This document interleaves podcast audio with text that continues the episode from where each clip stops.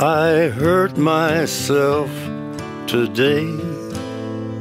Saludos, nosotros somos Nación Poperto, la última nación libre de América, donde analizamos obras de la cultura geek de manera libre, sin miedo, donde decimos lo que queremos, cuando queremos y como queremos. En esta ocasión conversaremos sobre una obra, digamos, hija de la década de los 70 la crisis norteamericana, la desconfianza en el poder y hasta el día de hoy, Vietnam, contracultura, protesta en las calles, ¡Viva la revolución! Easy Reader en el cine con Dennis Hopper y Henry Fonda. Y las viñetas, por supuesto, de Fritz the Cat por Richard Crumb. Invita a tu dúo heroico favorito porque comenzamos.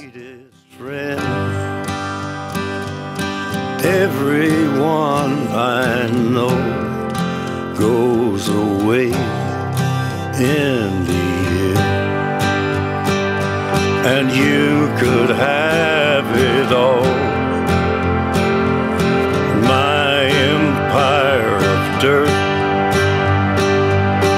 I will let you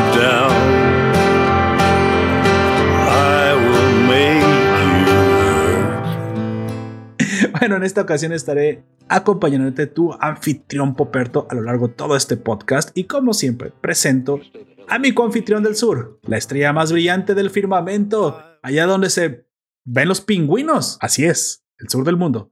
Por favor, preséntate. Saludos y todas y todos en esta nueva jornada de Nación Poperto, lo mejor de la cultura pop de los años 70 y las viñetas mainstream. Mejor no lo pude haber dicho. Aquí me gustaría arrancar con una pregunta eh, sobre, sobre lo que ha hecho usted en la semana de cómics, pero vamos a ponerle un poco de sabor, de sabor social al estilo del cómic que vamos a reseñar.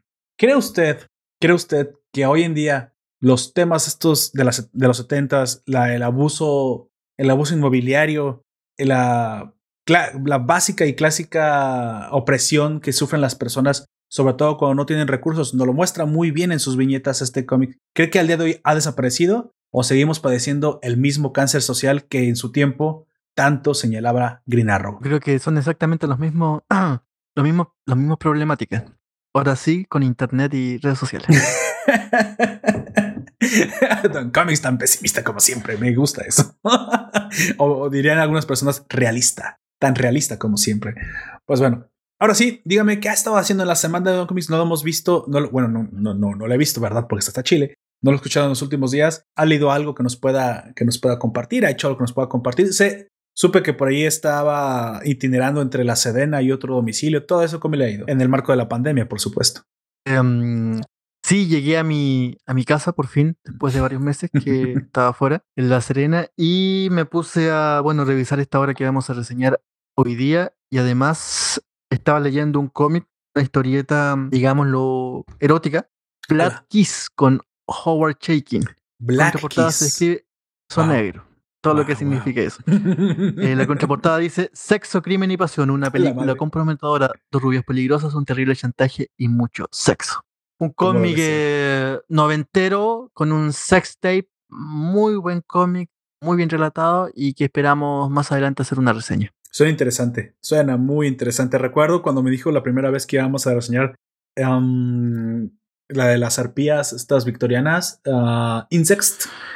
Sex. No sabía qué esperar, sí, pero sinceramente hay una mezcla entre lo grotesco y, y, ahora que lo pienso, nosotros en el especial de terror que hablamos, siempre vemos que los japoneses suelen tener una, una idea de terror muy, muy contrastante entre a veces lo erótico, lo grotesco, que, que genera una repulsión a lo, a lo que uno normalmente debería sentir por el contraste. Creo que Insects es la versión norteamericana de algo muy parecido al eroguro japonés, porque también cuando lo vi me sentí un poco...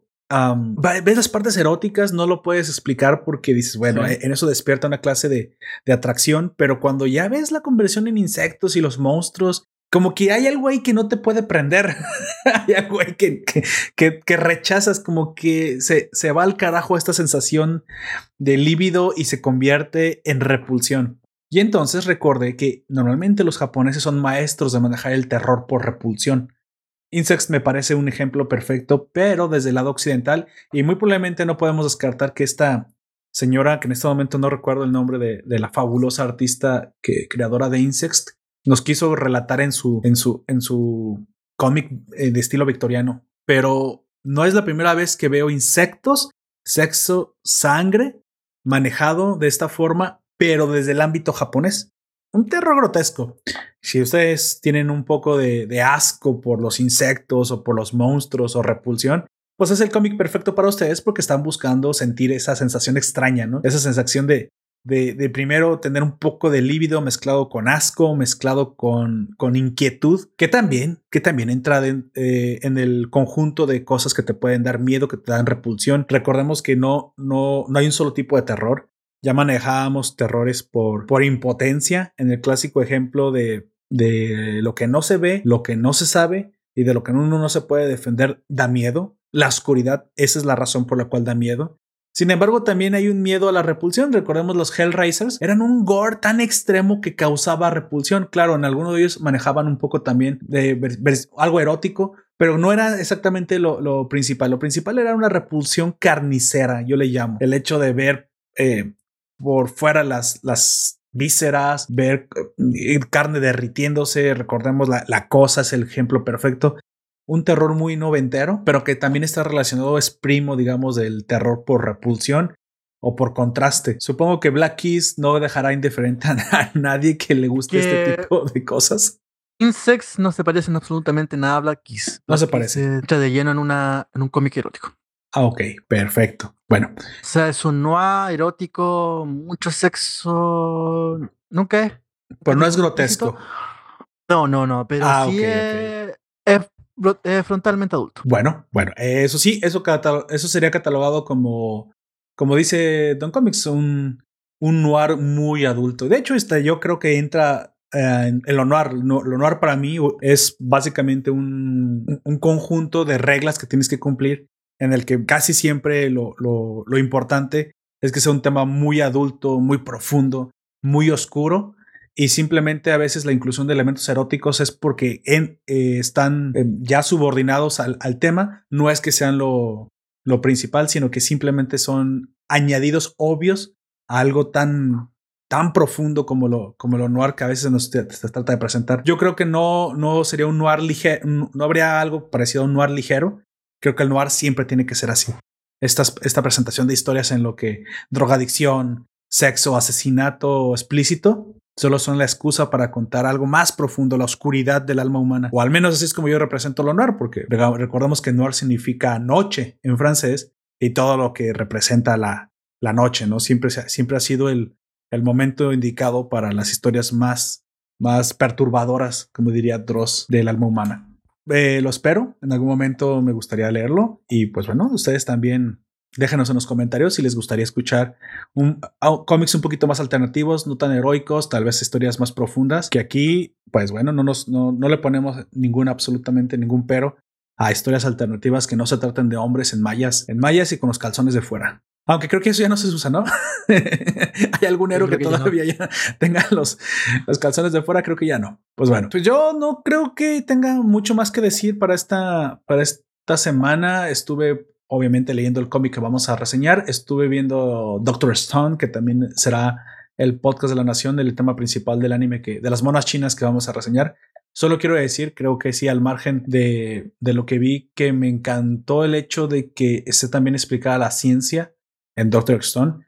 No, eh, no sé si usted alguna vez escuchó o lo, o lo ha visto reseñado o sabe de qué se trata, pero básicamente es un cómic que mezcla, digo, es un manga que mezcla mucha ciencia su anime es igual, está, está enfocado en la misma historia del manga. Y curiosamente uno pensaría que historias tan, tan básicas como el hecho de que nos quedamos sin, sin absolutamente ningún avance moderno y tenemos que sobrevivir en una, época de piedra y aquel que tenga el conocimiento científico necesario para sobrevivir se pasa a convertir en algo más que un mesías, pues es algo, dices, bueno, básico, lo hemos visto antes, siempre el Boy Scout que vemos en las películas donde hay gente que se pierde en el medio de la nada. Y entonces aquel que tiene esos conocimientos básicos de supervivencia básicamente se vuelve en el, en el líder del conjunto o se vuelve en el, en el héroe. Pero ¿qué pasaría? Planteamos la idea, ¿qué pasaría si de repente toda la ciencia que tenemos el día de hoy se perdería? ¿Cuántos de nosotros seríamos capaces de sobrevivir? Esa es la pregunta principal que plantea Dr. Stone y, que me gustó mucho durante la semana. Y yo soy fan de la ciencia, soy fan de la historia. Y curiosamente me, me pregunté, ¿yo podría sobrevivir si hoy perdiera todas las facilidades modernas? Digamos que, incluso desde un cuchillo para poder cortar carne, tendrías que fabricarlo. ¿De, qué piedra lo fabricarías? ¿Sabrías reconocer la obsidiana? ¿Sabes ¿Sabes cómo se ve la obsidiana en el mundo real? ¿Sabrías dónde buscarla? Porque los conocimientos de geología serían interesantes ahí. Es, algo interesante, ¿eh? es algo muy curioso. Yo les recomiendo que si no lo han visto, vayan a darle una vuelta porque Doctor Stone, más allá de que es interesante, todo anime shonen japonés es muy interesante porque ellos saben, saben hacer su negocio, saben plantearte historias dramáticas dentro de cualquier historia. Recordamos que los Spokons, que son animes de deportes, e incluso animes de deportes, lo saben hacer muy interesantes con su drama, con sus debidas acciones, con su debida exageración al tipo japonés. Pero esto que tú pensarías que, ah, son materias de la escuela, ¿cómo es posible que vaya a ver en un anime cosas que no me gustan aprender en la escuela?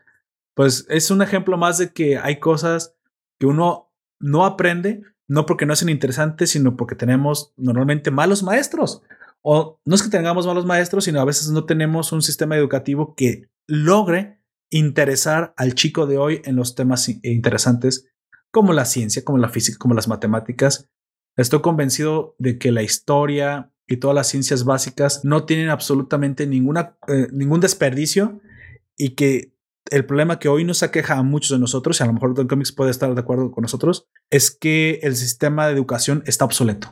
Tan obsoleto que incluso ya no, no veo después de esta pandemia muchas personas ah, pudiendo regresar a hacer clases normalmente como las tenían antes. Es decir, cuando tú incluyes lo digital, cuando te das cuenta que, que si te apoyas de materiales digitales interactivos, la educación se vuelve otra cosa diferente. Cuando tú incluyes un aprendizaje asíncrono, en el sentido de que ya no tienes que responder directamente en la clase, sino que te dejan una tarea y a tu ritmo respondes, lo cual se ha comprobado que cuando la educación es asíncrona suben las notas. Curioso, yo esto no lo sabía. No sé si usted lo había escuchado antes en Comics, pero cualquier clase de clase asíncrona obtiene mucho mejores resultados en las notas que las clases presenciales porque son forzosamente síncronas. Hay gente que capta más rápido, hay gente que capta más lento, pero si al final el resultado de ambos es un 10 en el examen, nos estaremos preguntando entonces si no estamos tratando también de evaluar algo muy subjetivo como la capacidad de absorción de cada persona. ¿Qué tal si las absorciones son diferentes? Pero eso no significa que seas más tonto, sino que simplemente tienes un ritmo diferente porque eres auditivo, porque eres visual, porque eres más de práctica, porque a lo mejor tú sí eres más teórico. Yo estoy convencido de que si al final tenemos el mismo resultado solo dejando técnicas diferentes al estudiante. Entonces, creo que las clases presenciales o la educación como hoy la tenemos está frita, ¿eh? está frita, completamente desfasada de lo que hoy se entiende como la psicología del aprendizaje. Siglo XIX. Exacto. Siglo XIX. Época industrial, ¿no? Y estamos en plena economía de, conocimiento. Pero bueno, dejemos los debates eh, filosóficos, académicos para otro día, porque nos interesa algo más más social, más profundo, más importante, menos fácil de decidir. Es decir, me remito a las frases de Hal Jordan, la justicia no es maniqueísta, no es blanco y negro. Parece que no, en ocasiones cuando tú involucras al ser humano ya no es tan fácil decidir que está bien, ya no es tan fácil decidir que está mal es, hay grados de justicia, hay grados de verdad. Y eso es lo que nos viene a plantear precisamente Green Lantern, Green Arrow, Héroes Errantes, una, una, una inmersión a, esta piscina que fue la, la lucha social de los 70s, de los 80s y que hasta el día de hoy tenemos muchos problemas sociales, donde se demuestra que no siempre la ley podía, podía ayudar a interpretar el 100% de, de, las acciones humanas, que hay veces teníamos grados de, de justicia en las que no era tan fácil decidir si estábamos actuando del lado del bien o del lado del mal. Y es algo que de la mano de Green Arrow, Green Lantern aprende y comienza a entender el por qué el, ser humano o la justicia con el ser humano es tan compleja. Sí, no es el, es el clásico que él estaba acostumbrado a. Viene un meteorito a la Tierra. Obviamente creo que eso es muy fácil de entender. Bueno, desvíalo porque si no vamos a morir todos blanco y negro. Claro, Y qué afortunado que haya muchas cosas que sí sean blancas y negras, que sean fáciles de discernir. Pero cuando nos metemos a, la opresión, a la pobreza, a las injusticias, a las carencias sociales, se comienza a complicar, ¿no? Se comienza a volver un poquito más difícil de, de, explicar, por decir, por minimizarlo un poquito. Se vuelve tremendamente compleja la situación. Y ahí es donde ya no podemos discernir si el gris que estamos viendo es un gris bueno, es un gris malo.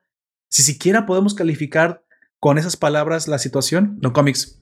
Dígame, hábleme un poquito de Green Arrow, Green Lantern, Héroes Errantes. Um, primero hay que, hablar, hay que, hablar, del contexto histórico donde surge esta Exacto. obra. Es a principios de 1970. En Estados Unidos eh, ya hay un problema con la cuestión de Vietnam. Guerra de Vietnam que no solo divide al país, sino incluso las clases sociales dentro de Estados Unidos. Exactamente. Algo que antes no había pasado, por ejemplo, en la Segunda Guerra Mundial. Segundo, eh, tiene las luchas raciales. Las facultades, las universidades están movilizadas están marchando a lo largo del país por esta cuestión de los um, inscripción obligatoria que los manda directamente un año a Vietnam y eh, la exclusión de las etnias, sobre todo la, me imagino que en esa época era la más grande etnia que había en Estados Unidos, la, la negra de origen de raza negra. Uh -huh. Eh, en el cine se estrena un clásico en 1969 que se llama Easy Rider con Dennis Hooper y Henry Fonda. Este clásico nos cuenta una especie de conversión del género cuando nosotros, en los 40, 50, principios de los 60, el western siempre uh -huh. presentaba al héroe norteamericano yendo más allá, buscando el límite, conociendo Estados Unidos, eh, avanzando. Eh, pero ¿qué hace Easy Rider? Easy Rider eh, nos hace volver al interior de Estados Unidos, eh, habiendo conocido el límite de lo que puede que es la cultura norteamericana, estos héroes o antihéroes deciden volver al interior de Estados Unidos en esta película Ace Rider, en que terminan con fin finales bien parecidos a los que tiene algunos de los capítulos de um, Latter Narrow, Héroes Errantes, eh, que se basan absolutamente en esa película. ¿El llanero solitario es de esta época o yo me estoy yendo muy atrás de un cómics? A mí me parece que es del año 40. Ah, ok, ok, ok. Easy Rider son dos. Uh, no, son beatnik, Sí, son beat. ¿Te acuerdas que en algún momento hablamos de los beatnik? Así Estos es. pre, pre hippies son beatnik que van conociendo distintas ciudades, distintos pueblos eh, al interior de Norteamérica, conocen una comunidad hippie, conocen que podría confundirse con algunas de las sectas que también aparecen en este cómic, conocen a um, pueblos de agricultores que los rechazan, eh, no terminan bien, terminan eh, viajando a, New Jersey durante esta celebración que se hace en New Jersey, que no me acuerdo. Um, y um, es, un, es un viaje al interior de Norteamérica y prácticamente al interior del alma norteamericana. Eso es Easy Rider. En el cómic, la historieta, surge la contracultura. Uno de sus mayores exponentes es eh, Richard Crumb. Richard Crumb es el creador de The Fit the Cats y la primera persona en perder un juicio eh, contra Disney cuando era, bueno, antes de esta Mega Disney, cuando era dueña eh, por, siempre ha sido dueña de Mickey Mouse, por uso de Mickey Mouse y Minnie en una pequeña historieta en que hace, en que dibuja Mickey Mouse y Minnie teniendo sexo dentro de un, una celda. y Disney lo va a demandar. Probablemente esto ayudó mucho más a la fama de Richard Crumb. Claro. Y en 1969 aparece este personaje bien bastante beatnik, bastante más melancólico y con ocupaciones más mundanas que celestiales o de, de expansión de su gran país, eh, que es Fritz, Fritz the Cats. Y que después la misma Marvel, eh, María, o citaría, o copiaría en su Howard the Duke, que es un personaje que nunca ha tenido suerte ni en la historieta ni en el cine, probablemente porque sufre esta maldición de ser una copia de una gran empresa, un muy gran artista.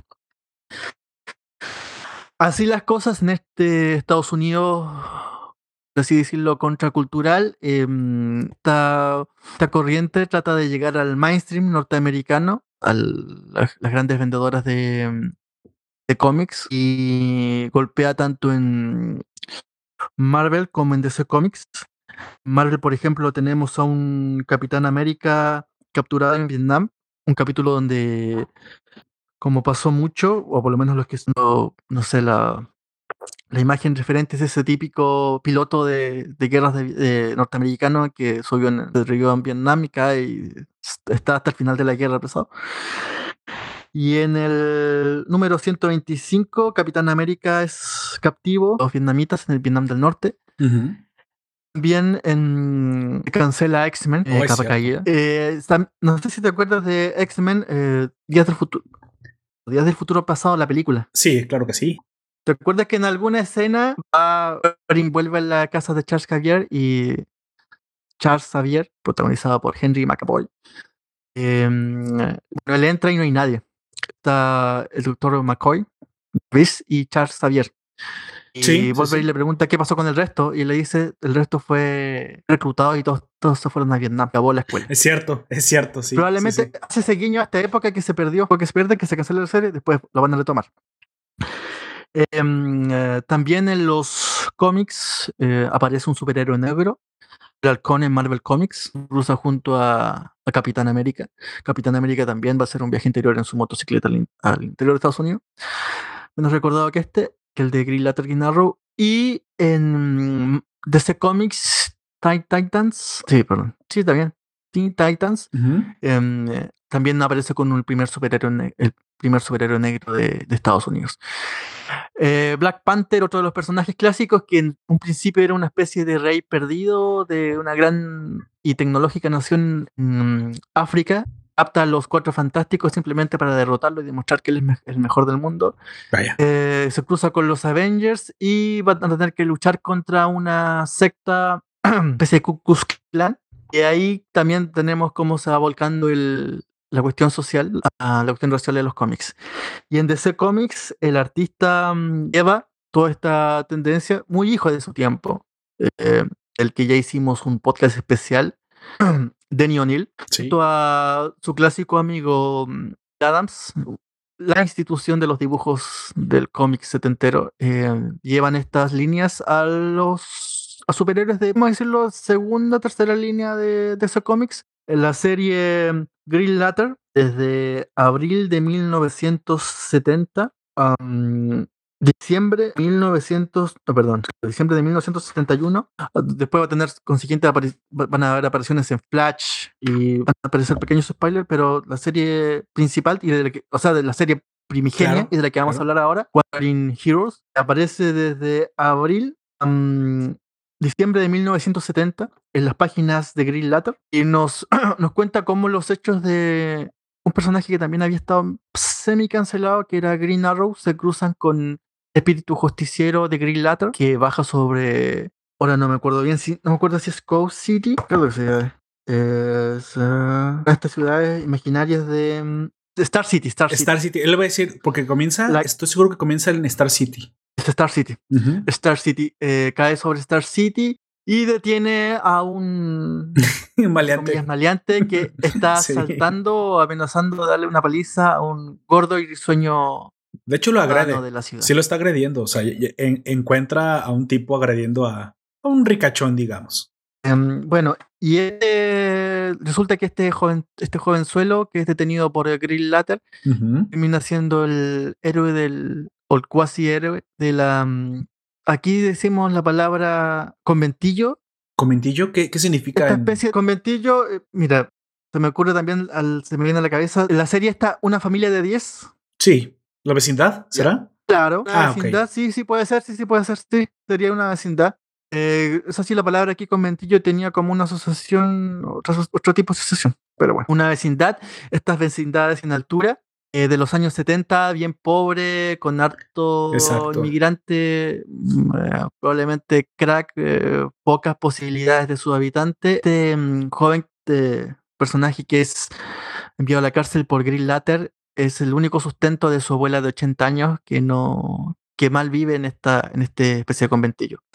Aquí se cruza con Green Arrow. Él le lanza tarros de basura desde el, mm. desde el, desde el techo de la, sí, sí, del edificio. latas le lanzan. Exactamente. Claro. O sea, la gente abuchea a Green Arrow por haber cometido Mejor no cometido por haber a Green Lantern, perdón, por haber defendido a un hombre de ser golpeado y tú te quedas, obviamente te sorprendes por qué la gente lo abuchea si acaba. El señor Barriga del, lugar. Exactamente, acaba de evitar que lo linchen, pero es que hay un trasfondo, ¿no? Ese es el punto, hay un trasfondo. Y en eso, eso suele ser después de Denny O'Neill una sistemática recurrente de los de los cómics de Green Lantern. Bueno, salvo con todas excepciones, como en su momento hablamos de Michael. Pero los demás, los autores, cuando son autores mediocres o malos, suelen citar este hecho, el típico, el superhéroe A detener a un delincuente y aparece Green Arrow y le explica que no, que toda la historia es contraria a lo que él piensa y lo sumerge. Exactamente, exactamente. Em, y como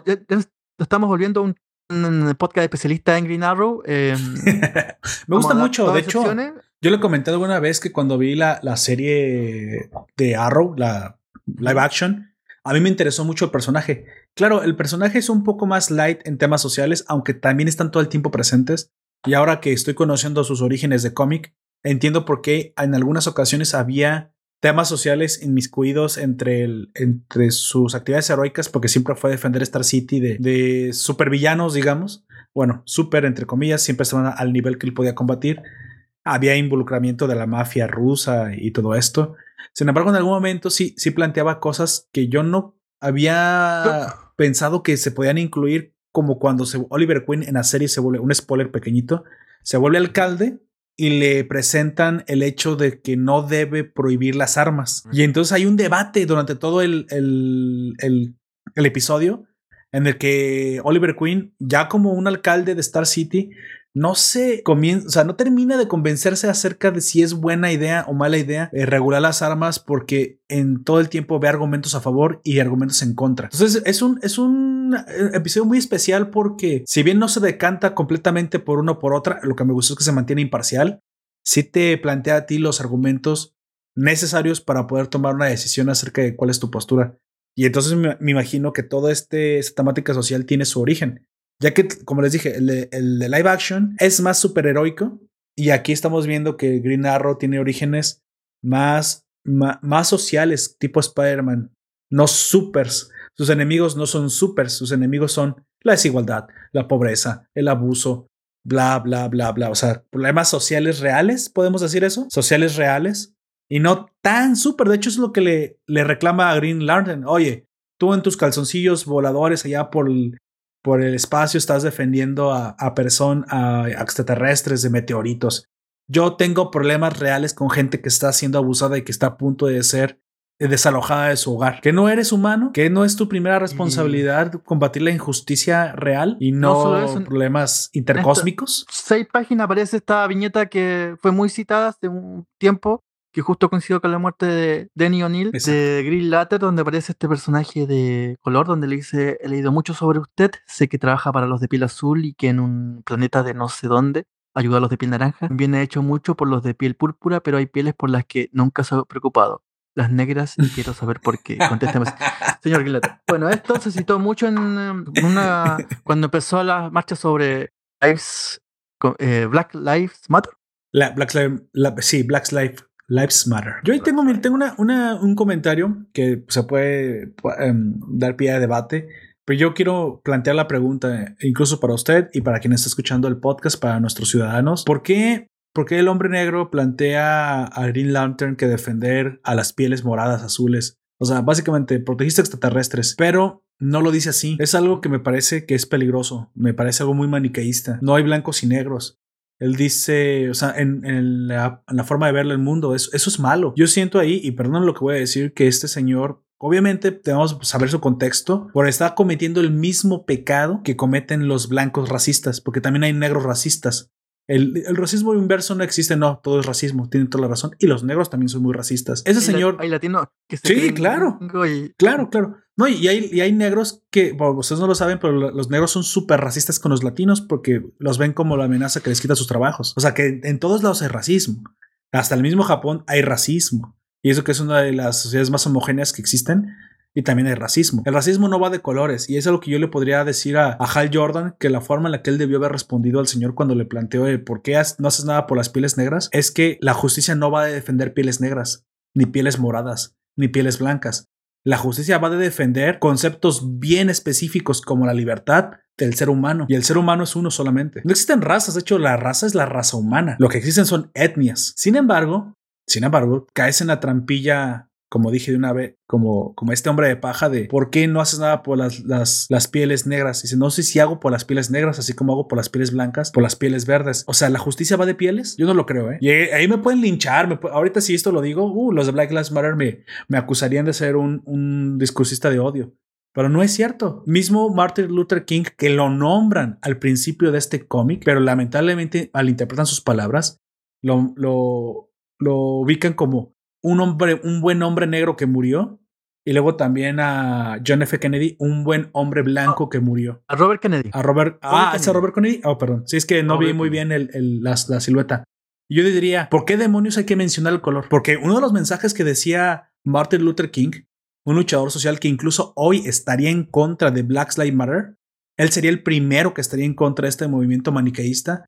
Él diría, no, espérenme, espérenme. La piel no importa. Esa es la razón por la cual yo peleaba. Un, famoso discurso que muy probablemente le costó la vida. Él dijo que soñaba con una nación América libre en la que el color de sus hijos no importara para una madre, que lo que importara fuera el tamaño de sus convicciones y cómo, cómo, qué tan competitivos fueran en el mercado, qué tan qué tan bueno eres haciendo lo que ofreces. Muy probablemente Martin Luther King era un negro bastante capitalista, entendido como la libertad de intercambiar tu talento, no lo que hoy conocemos como neoliberalismo de amiguetes, o, o mejor dicho, mercantilismo social algo muy más, más cerca a ser hitleriano. No, no, no, Martin Luther King era bastante pro libertad, bastante pro, mercado libre. Ah, es que la meritocracia, no, no, no, la meritocracia es buena, porque tú te puedes distinguir por lo bien que hagas una cosa y no por el color de tu piel. Eso lo decía Martin Luther King. Las, las, las pieles no importan. Si eres negro, me importa un comino. Y él mismo era negro. Y ahí es algo que yo digo, ah, este, esta mala interpretación ah, es un poquito, un, poquito socialista en la forma de, simple, de distinguirnos por la piel negra. Pero sí puedo decir que, bueno, pero hay gente que sí ve la piel y hay gente que sí me ataca por ver la piel. Ah, ok, ahí sí podrías decir, ok, mire, para la gente que es racista de cualquier etnia, entonces a esa gente le vamos a dejar, vamos a dejarle caer todo el peso de la justicia divina de la linterna verde, pero no decir que cuando se echó algo por las pieles negras, el día que Hal Jordan salvó el, mundo, hizo, hizo eso por las pieles negras también. ¿Por qué debemos de fijarnos? Yo diría, la, la visibilización excesiva de la piel no es exactamente lo que genera racismo, que no es la invisibilización de los caracteres identitarios en pos de la visibilización de la meritocracia lo que precisamente nos trajo paz. Aquella, aquella, aquella frontera donde no pasan mercancías, pasan soldados. Yo, yo se lo planteo a usted, Don Comics, porque precisamente eso es lo primero que yo noté que no me gustó. La visión maniqueísta sobre el racismo. Pero bueno, eso es una parte. Todo lo demás tiene un, un mensaje social que sí, que importa mucho y que sí me gustó mucho, que me gustaría mencionar donde sí es cierto que la ley tiene fallas y que la ley es perfectible y, vamos a mencionar específicamente donde la ley le falló a los ciudadanos norteamericanos, porque eso sí hay mucho, mucho, mucha tela donde cortar y sí pasaba mucho. Los famosos terratenientes, la gente demasiado apoderada, aquellos que habían comprado la ley para ellos mismos, eso sí, pero esos no van de racismo, esos, esos van de, de corruptos. Yo creo que este, este cómic más bien nos muestra cómo la corrupción corrompió al, al Estado y, a los, y al gran poder económico en la época de los 70s, 80s. Esta, esta noción de que unos cuantos pocos tenían el poder y que tú no podías hacer absolutamente nada contra contrarrestarlos. Es una cuestión que mm, eh, se trata harto sobre, bueno, como te digo, después de esta gran crisis mental de, a principios de los 70, donde termina, empieza con las marchas contra Vietnam, eh, la revuelta, las revueltas estudiantiles, la desconfianza por el poder eh, político, también el, el desconocimiento que se tiene de, de las bueno de las diferencias económicas dentro del país, eh, la, la, pobreza, porque ya en, algún punto, al ser un país auto, eh, autoproductor, eh, básicamente el producto norteamericano se compraba en Estados Unidos, pero en algún momento llegaste a límites de que empezaste a producir más de lo que los mismos gringos te podían comprar, se va a producir un alto, una tasa, alta tasa de desempleo eh, que después se va a ver agravada cuando aparezca China en la ecuación y hasta el día de hoy, donde vemos cerrar a ciudades como Detroit. Exacto, creo que es en el contexto de que la automatización llega, ¿no? Nomás para, para matizar un poquito este, ah, este momento. Uh, bueno, bueno, no sé, yo creo, bueno, también tiene que ver con la automatización, pero también tiene que ver con el reemplazo que se hace de la producción interna y eso también pasó en Europa, ¿eh? la crisis de los 2000, reemplazo de la producción interna por la importación china, les, los golpeó sobre, todo sobre todo al sur de Europa, eh, Italia, España, Grecia, Portugal, eh, viven del turismo y ahora que no hay turismo nos viven mal. Por eso es culpa de los europeos. ellos no, ellos lamentablemente cerraron tanto su mercado que no pudieron transformarse a gran velocidad. El único país de Europa que se pudo eh, transformar a gran velocidad, pero por su flexibilidad de producción, fue Alemania. Por eso hoy es el único bastión industrial europeo. Eso es culpa de los europeos. El, haber pensado que, que el estado de bienestar estaba por encima de su flexibilidad de producción les mató la competitividad. El estado de bienestar, no, no me malinterpreten, es bueno, es una red de seguridad mínima que los ciudadanos deberíamos tener, pero nunca, nunca debería sacrificar la competitividad este, empresarial, porque eso le pasó a RIM en, Canadá. Les gustan los que viven en Canadá, eso es lo que está pasando. Y los canadienses te lo pueden decir. Lo mismo le pasó a Noruega con o Finlandia, no, Finlandia con Nokia. La única, el único país que entendió que el estado de bienestar, a pesar de existir, no podía sacrificar la competitividad empresarial ni la flexibilidad. Bueno, también podemos decir que Suecia lo hizo, hizo lo propio. Ya después los demás nórdicos, pero Suecia fue la primera que lo entendió, fue Alemania. Y es por eso que hoy incluso a estos países China les hace los mandados, porque entendieron que el estado de bienestar, si era demasiado alto, destruía la competitividad. Tiene que tener un mínimo, no puede crecer infinitamente el estado de bienestar.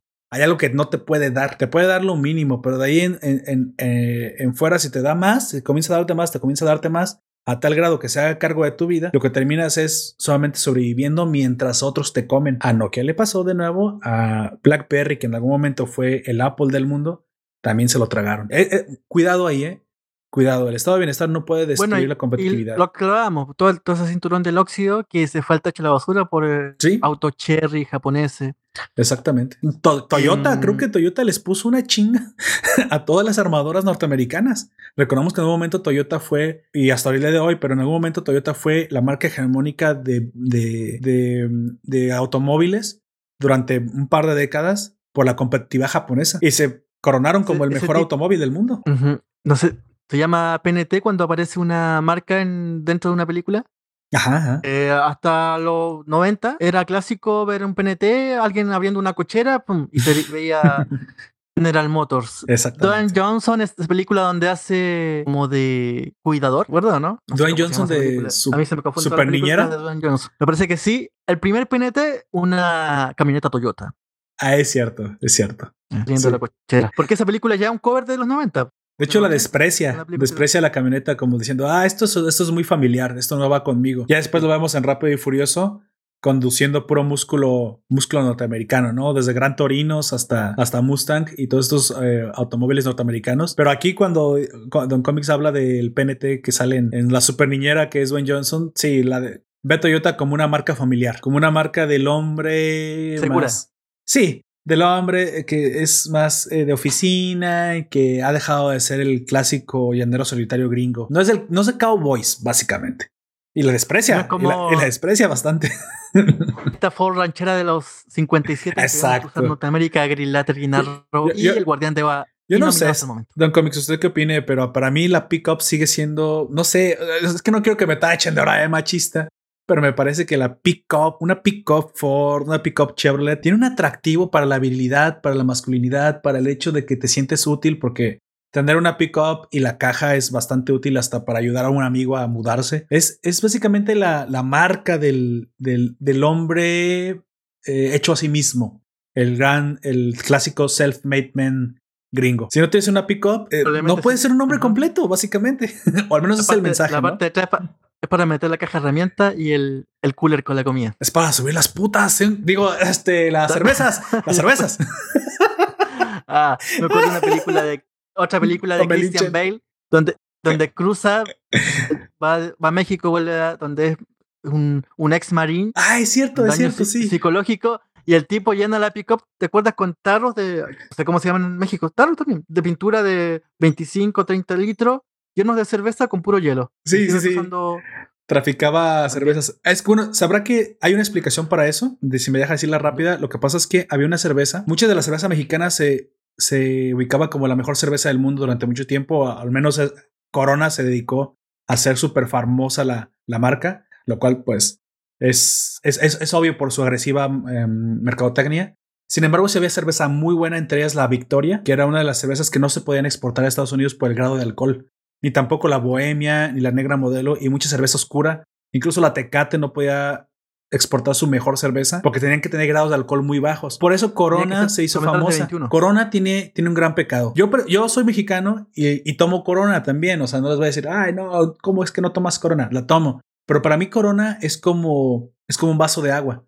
La Corona no es la, no es la cerveza que yo pido cuando voy a un bar. Si hay negra modelo o bohemia o ese tipo de cervezas negras potentes, oscuras, más pilsner, las pido. Si no me pide una corona, la puedo tomar, no, no me malentiendan. El problema aquí es que las cervezas más sabrosas, comillas, comillas, ¿verdad? Ese es uso personal, no se podían exportar en aquel entonces. Había comerciales incluso que mostraban de la misma corona, que mostraban gringos que se pasaban el río Bravo, pero para esta parte del mundo, para esta frontera, para, para el norte de Chihuahua, para el norte de los estados fronterizos, a traficar la, el tipo de cerveza que no podían adquirir allá porque les parecía mejor que incluso la que ellos tenían. Había muy, una, serie de comerciales que hacían eso. A propósito de que estamos hablando de Easy Rider, en los 70 había una, una práctica muy famosa. Eh, aquí vemos a, Henry Fonda y Dennis Cooper cruzando a México, eh, compran coca y marihuana. Ah, sí. llenan Los, en, su, en su Harley, el famoso un tanque. Un, tanque. Tenían ah, como un tanque adicional. Este tanque adicional iba lleno de coca o de marihuana. Cruzaban y en el, en el aeropuerto de Los Ángeles, este era un hecho que era bien famoso. Se hacía mucho, se practicaba mucho. Eh, aparecía el típico dealer millonario y se los cambia por plata y con zapatos ellos van a cruzar. Y eso pasaba mucho en aeropuertos de Los Ángeles hasta que me parece que es la época de Nixon. Sí, Nixon. Nixon pone ojo en eso. Dicen que la película ayudó mucho a visualizar ese hecho y claro, cerró el aeropuerto de Los Ángeles, probablemente el que tiene más seguridad, más que por, bueno, después del 11 de septiembre, por esto que se ocupaba mucho para el tráfico, el cruce de México a Estados Unidos y después la diversificación a Estados Unidos. Qué lamentable. bueno. Qué lamentable porque ah. no creo que eso terminó empeorando muchísimo el, la calidad de vida de los, de los gringos. Yo recuerdo ese, ese discurso de Nixon donde él decía que la descomposición social era culpa de las drogas lo cual era falso. La descomposición social fue por el aumento del Estado. Y eso yo se lo puedo comprobar. Bueno, yo no lo puedo comprobar, hay gente que lo ha comprobado con estudios en los que la competitividad gringa comenzó a bajar cuando el Estado comenzó a aumentar el gasto militar y gastos, muchísimos gastos, comenzó a hacer más impuestos más confiscatorios y se descompuso el tejido social de los más pobres porque ya no podían salir adelante tan rápido, se comenzaron a bajar las oportunidades en el país de esas oportunidades y Nixon simplemente usó las drogas como chivo expiatorio. No es que yo sea un, un junkie, pero creo que las drogas por sí mismas no, no descompusieron el tejido social norteamericano. De hecho, yo estoy convencido de eh que si las drogas fueran permitidas, habría mucho menos consumo de drogas. Desde Mussolini hasta nuestros días sabemos que todo dictador, para mantenerse en el poder, tiene que buscar un enemigo interno. Así es. Si eres AMLO, los fifís. si, eres, Piñera, la amenaza o a venezolana roja. Lo bueno, pero eh, si hay una, un poco de cierto en eso, ¿eh? Yo, yo voy a decir algo que Piñera debió haber hecho, debió haber sacado al ejército, de haber declarado la guerra a Venezuela y de haber colgado a Maduro. Ahora está pagando las consecuencias de su inactividad, de ser simplemente un muñeco. Para bien, para bien o para mal, Piñera no puede ser un presidente que solo sea un muñeco. O sea, sí lo entiendo. Yo, yo comencé a investigar después usted me dijo. Es que no puede ser. Chile no tiene fronteras con Venezuela. Exactamente. Y no puede ser una marioneta. O sea, Piñera debe haber fajarse el pantalón, subirse los huevos. Ya después la, la, la historia lo, juzgará. Lo, creo que los chilenos, ahora sí entiendo un poco lo que usted me decía. Lo que más odian de Piñera es que precisamente es, es eso y no tener absolutamente nada en el gobierno es lo mismo. No puede ser simplemente una inacción constante. Tienes que actuar. Mira, a Duque lo odiarán a lo que no se quiso, pero Duque hizo una acción. Dijo: aquí no entran revueltas sociales de izquierda venidas de Venezuela y las reprimió fuertemente. Bueno, ya la historia lo juzgará, pero al menos hizo algo. Creo que lo que nosotros castigamos en los políticos es que simplemente sean unos muñecos que solo están al servicio de lo que las encuestas políticas digan. Creo que de ahí viene también el atractivo de Donald Trump y el por qué ganó. Porque él prometió hacer algo y el, establishment contra el que votaron los el gringo promedio era un establishment que ya ni siquiera veía por los intereses ciudadanos, que solo veía por el interés político. Y bueno, para bien o para mal, Donald Trump prometió ser un agente de cambio y lo fue. Hablamos de la, de la misma imagen que estamos construyendo. Eh, Donald Trump, en el fondo, no era más que el típico vaquero gringo que hacía bailar Exacto. balazos a alguien y lo transmitía por YouTube. Pero no, pero no subestime el, atractivo de tener un cowboy eh, gringo. ¿eh? O sea, es, es, hay un atractivo muy potente en tener un, un político que te dice que va a actuar con mano dura o que va a actuar de esta forma y que lo hará. De hecho, AMLO ganó así, pero que ya no lo hizo después. Bueno, esa es la gran, la gran diferencia entre AMLO, Bolsonaro y Donald Trump. Es que tanto Bolsonaro como Donald Trump hicieron lo que prometieron. Imaginen de esos tres cuál fue el que no hizo absolutamente nada.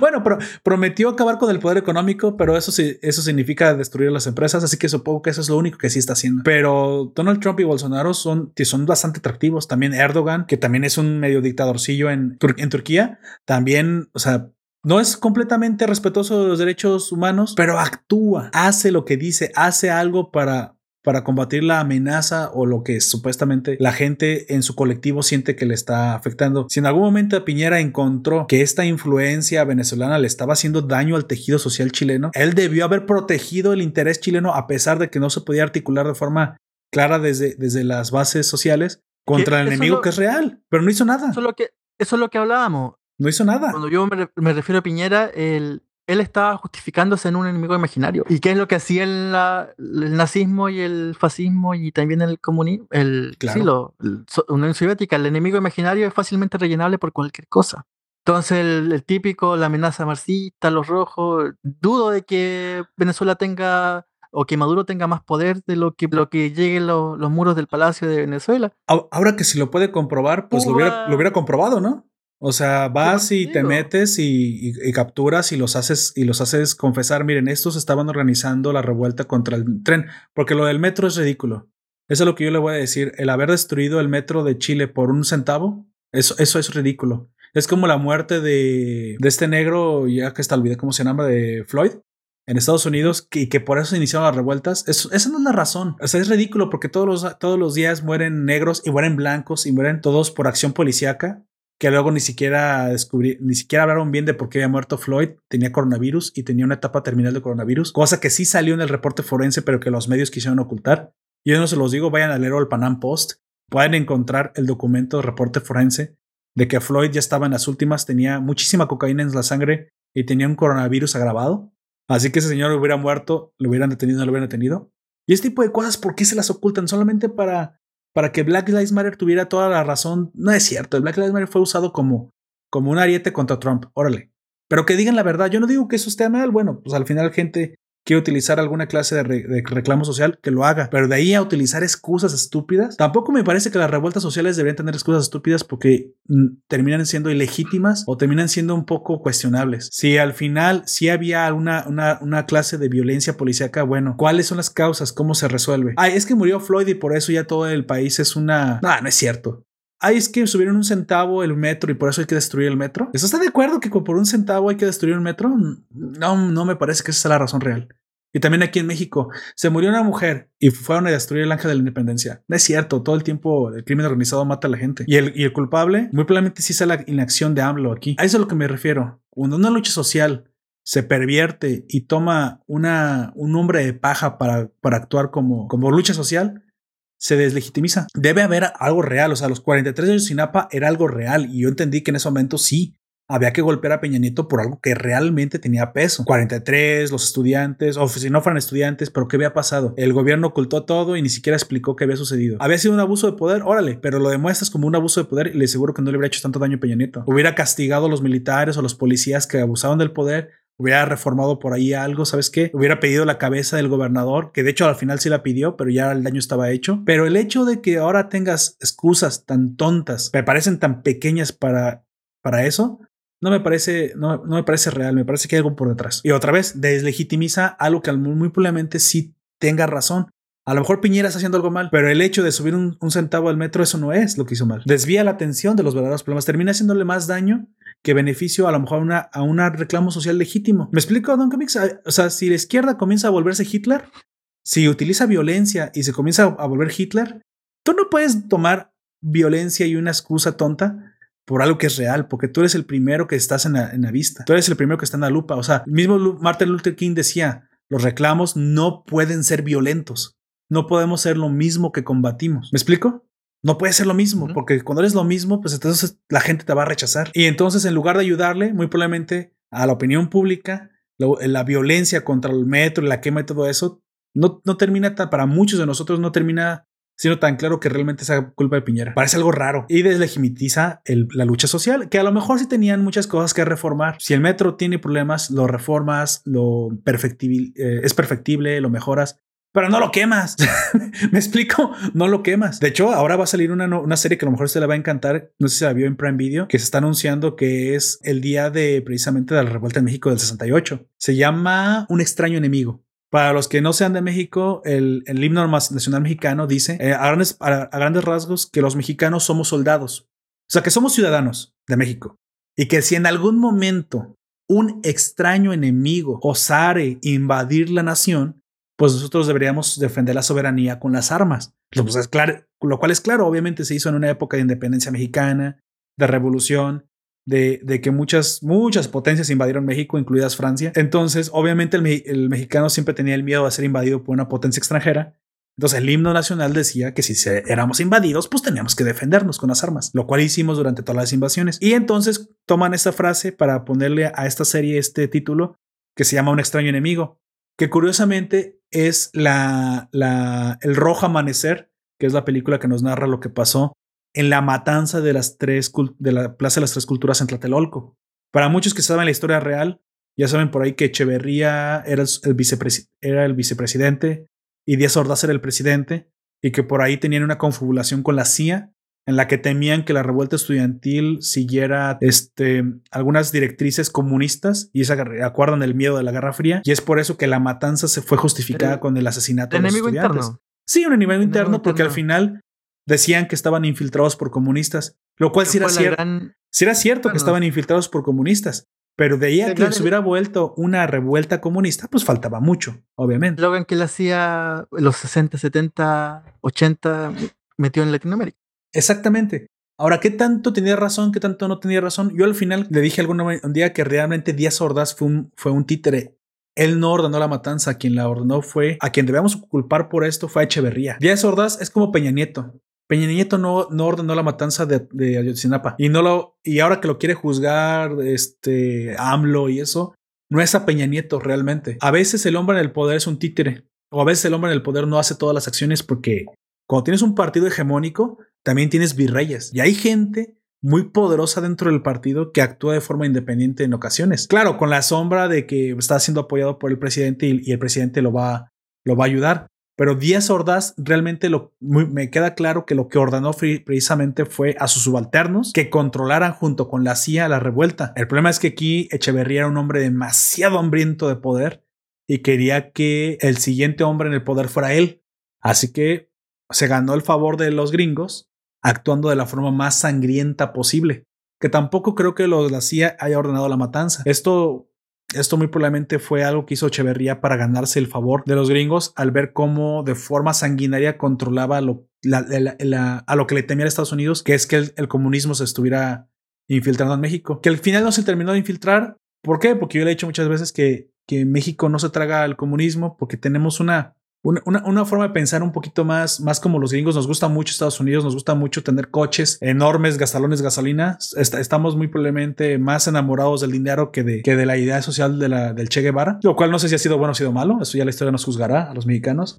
Pero esa fue la razón por la cual comenzó la matanza. Esta, esta, esta lucha social, vamos a ver que no es blanco y negro, que realmente los estudiantes querían algo, pero que lamentablemente cuando un, un grupo social se ve infectado por por otros intereses propios de algunas personas de ahí, es cuando se pervierte. ¿Qué le pasó al Che Guevara? El Che Guevara no fue finalmente incluso también ejecutado y mandado a la muerte a Bolivia por, por Castro. Claro, porque Castro al final al tener el poder dijo, sí, mira, eso, eso de la lucha social está muy bien, pero tú te mueres. ¿Qué le pasó a Trotsky? También Lenin le dio matarile. ¿Por qué? ¿Por qué? Pues porque siempre las luchas sociales terminan siendo dominadas mejor por hombres que tienen sus propias agendas. Y yo creo que a Black Lives le pasa lo mismo y creo que a las revueltas en Chile le pasó lo mismo. Entonces yo pregunto, si tu lucha social legítima se pervierte, ¿qué debería hacer el gobierno? ¿O qué debería hacer la misma sociedad? es complejo, ¿no? O sea, es algo muy, muy, muy complicado y es algo que nos muestra Green Lantern, Green Arrow también, que no hay blancos y negros, que hay un chingo de grises, o muchos grises en, español neutro.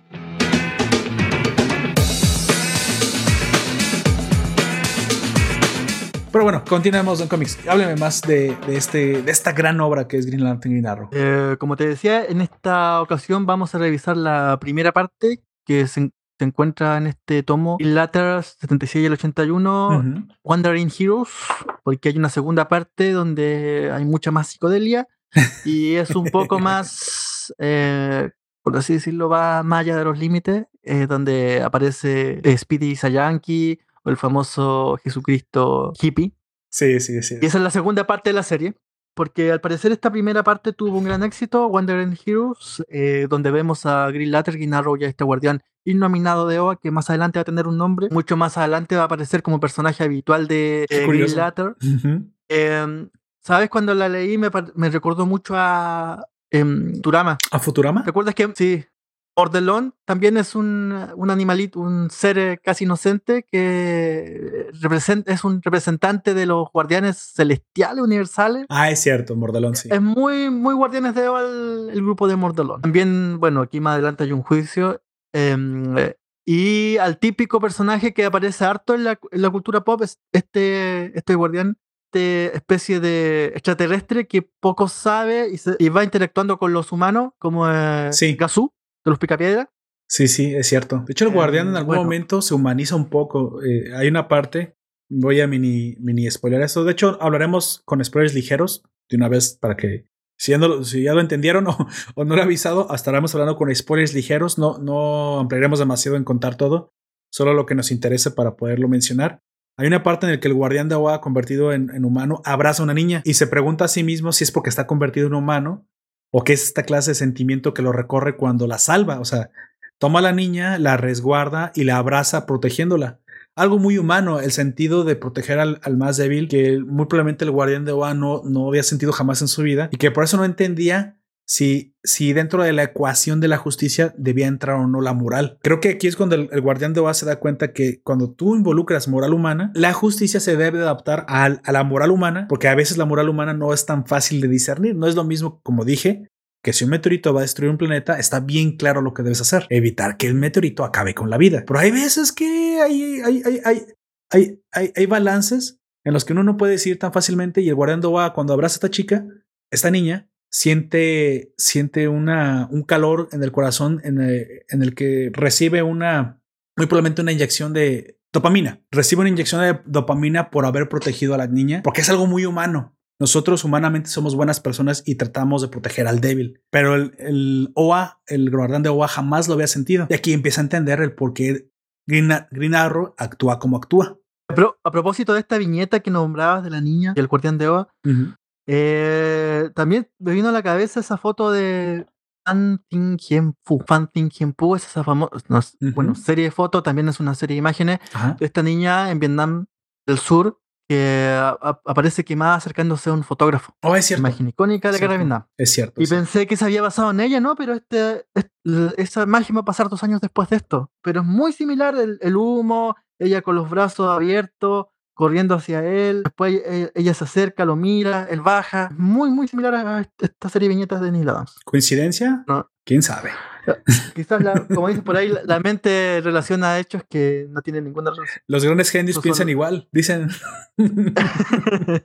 Solo engaño de la mente. Bueno, entonces tenemos a estos guardianes de a estos Grill, Grill Latter, Green Arrow cruzando Estados Unidos. El primer, eh, la, la, primera aventura es un. Entran a las me parece que cita a las rocosas, a un pueblo perdido de las rocosas, y reciben disparos. Sí, sí, es cierto. Eh, salvan apenas su, su foro de ranchera del 57 verde y, describe, y descubren que aquellos que les disparaban no son los reales villanos, sino que se tratan de proteger de que el dueño del el pueblo ciudad los venga eh, eh, no me acuerdo si los, los, saca, los quiere sacar del pueblo. Ah, ok. yo, yo, me acuerdo un poco de eso. Este, básicamente llegan a un pueblo minero y simplemente el terrateniente, vamos a, ponerlo en términos más, más generales, el terrateniente abusa mucho de los mineros a tal grado que pues los oprime constantemente e incluso cuando los mineros trataron de de siquiera de burlarse de, de su situación. Recordamos que la, que la sátira política, la sátira mordaz contra el poderoso, siempre ha sido la herramienta del oprimido o del débil o del ciudadano normal como, como nosotros. Caso, cosa que hace Broso, cosa que hace, o sea, de poner por ejemplos mexicanos, cosa que hace Broso, Loret de Mola o el mismo Chumel Torres. Y eso al poderoso le hierve la sangre, le, como diríamos en México, le encabrona el hecho de que se burlen de él. Recuerden, la primera la característica de un tirano es censurar la comedia y sobre todo la sátira política. Aquí en el este pueblo minero había un chico que cantaba, un trovador, que cantaba burlándose o y en contra, criticando al terrateniente.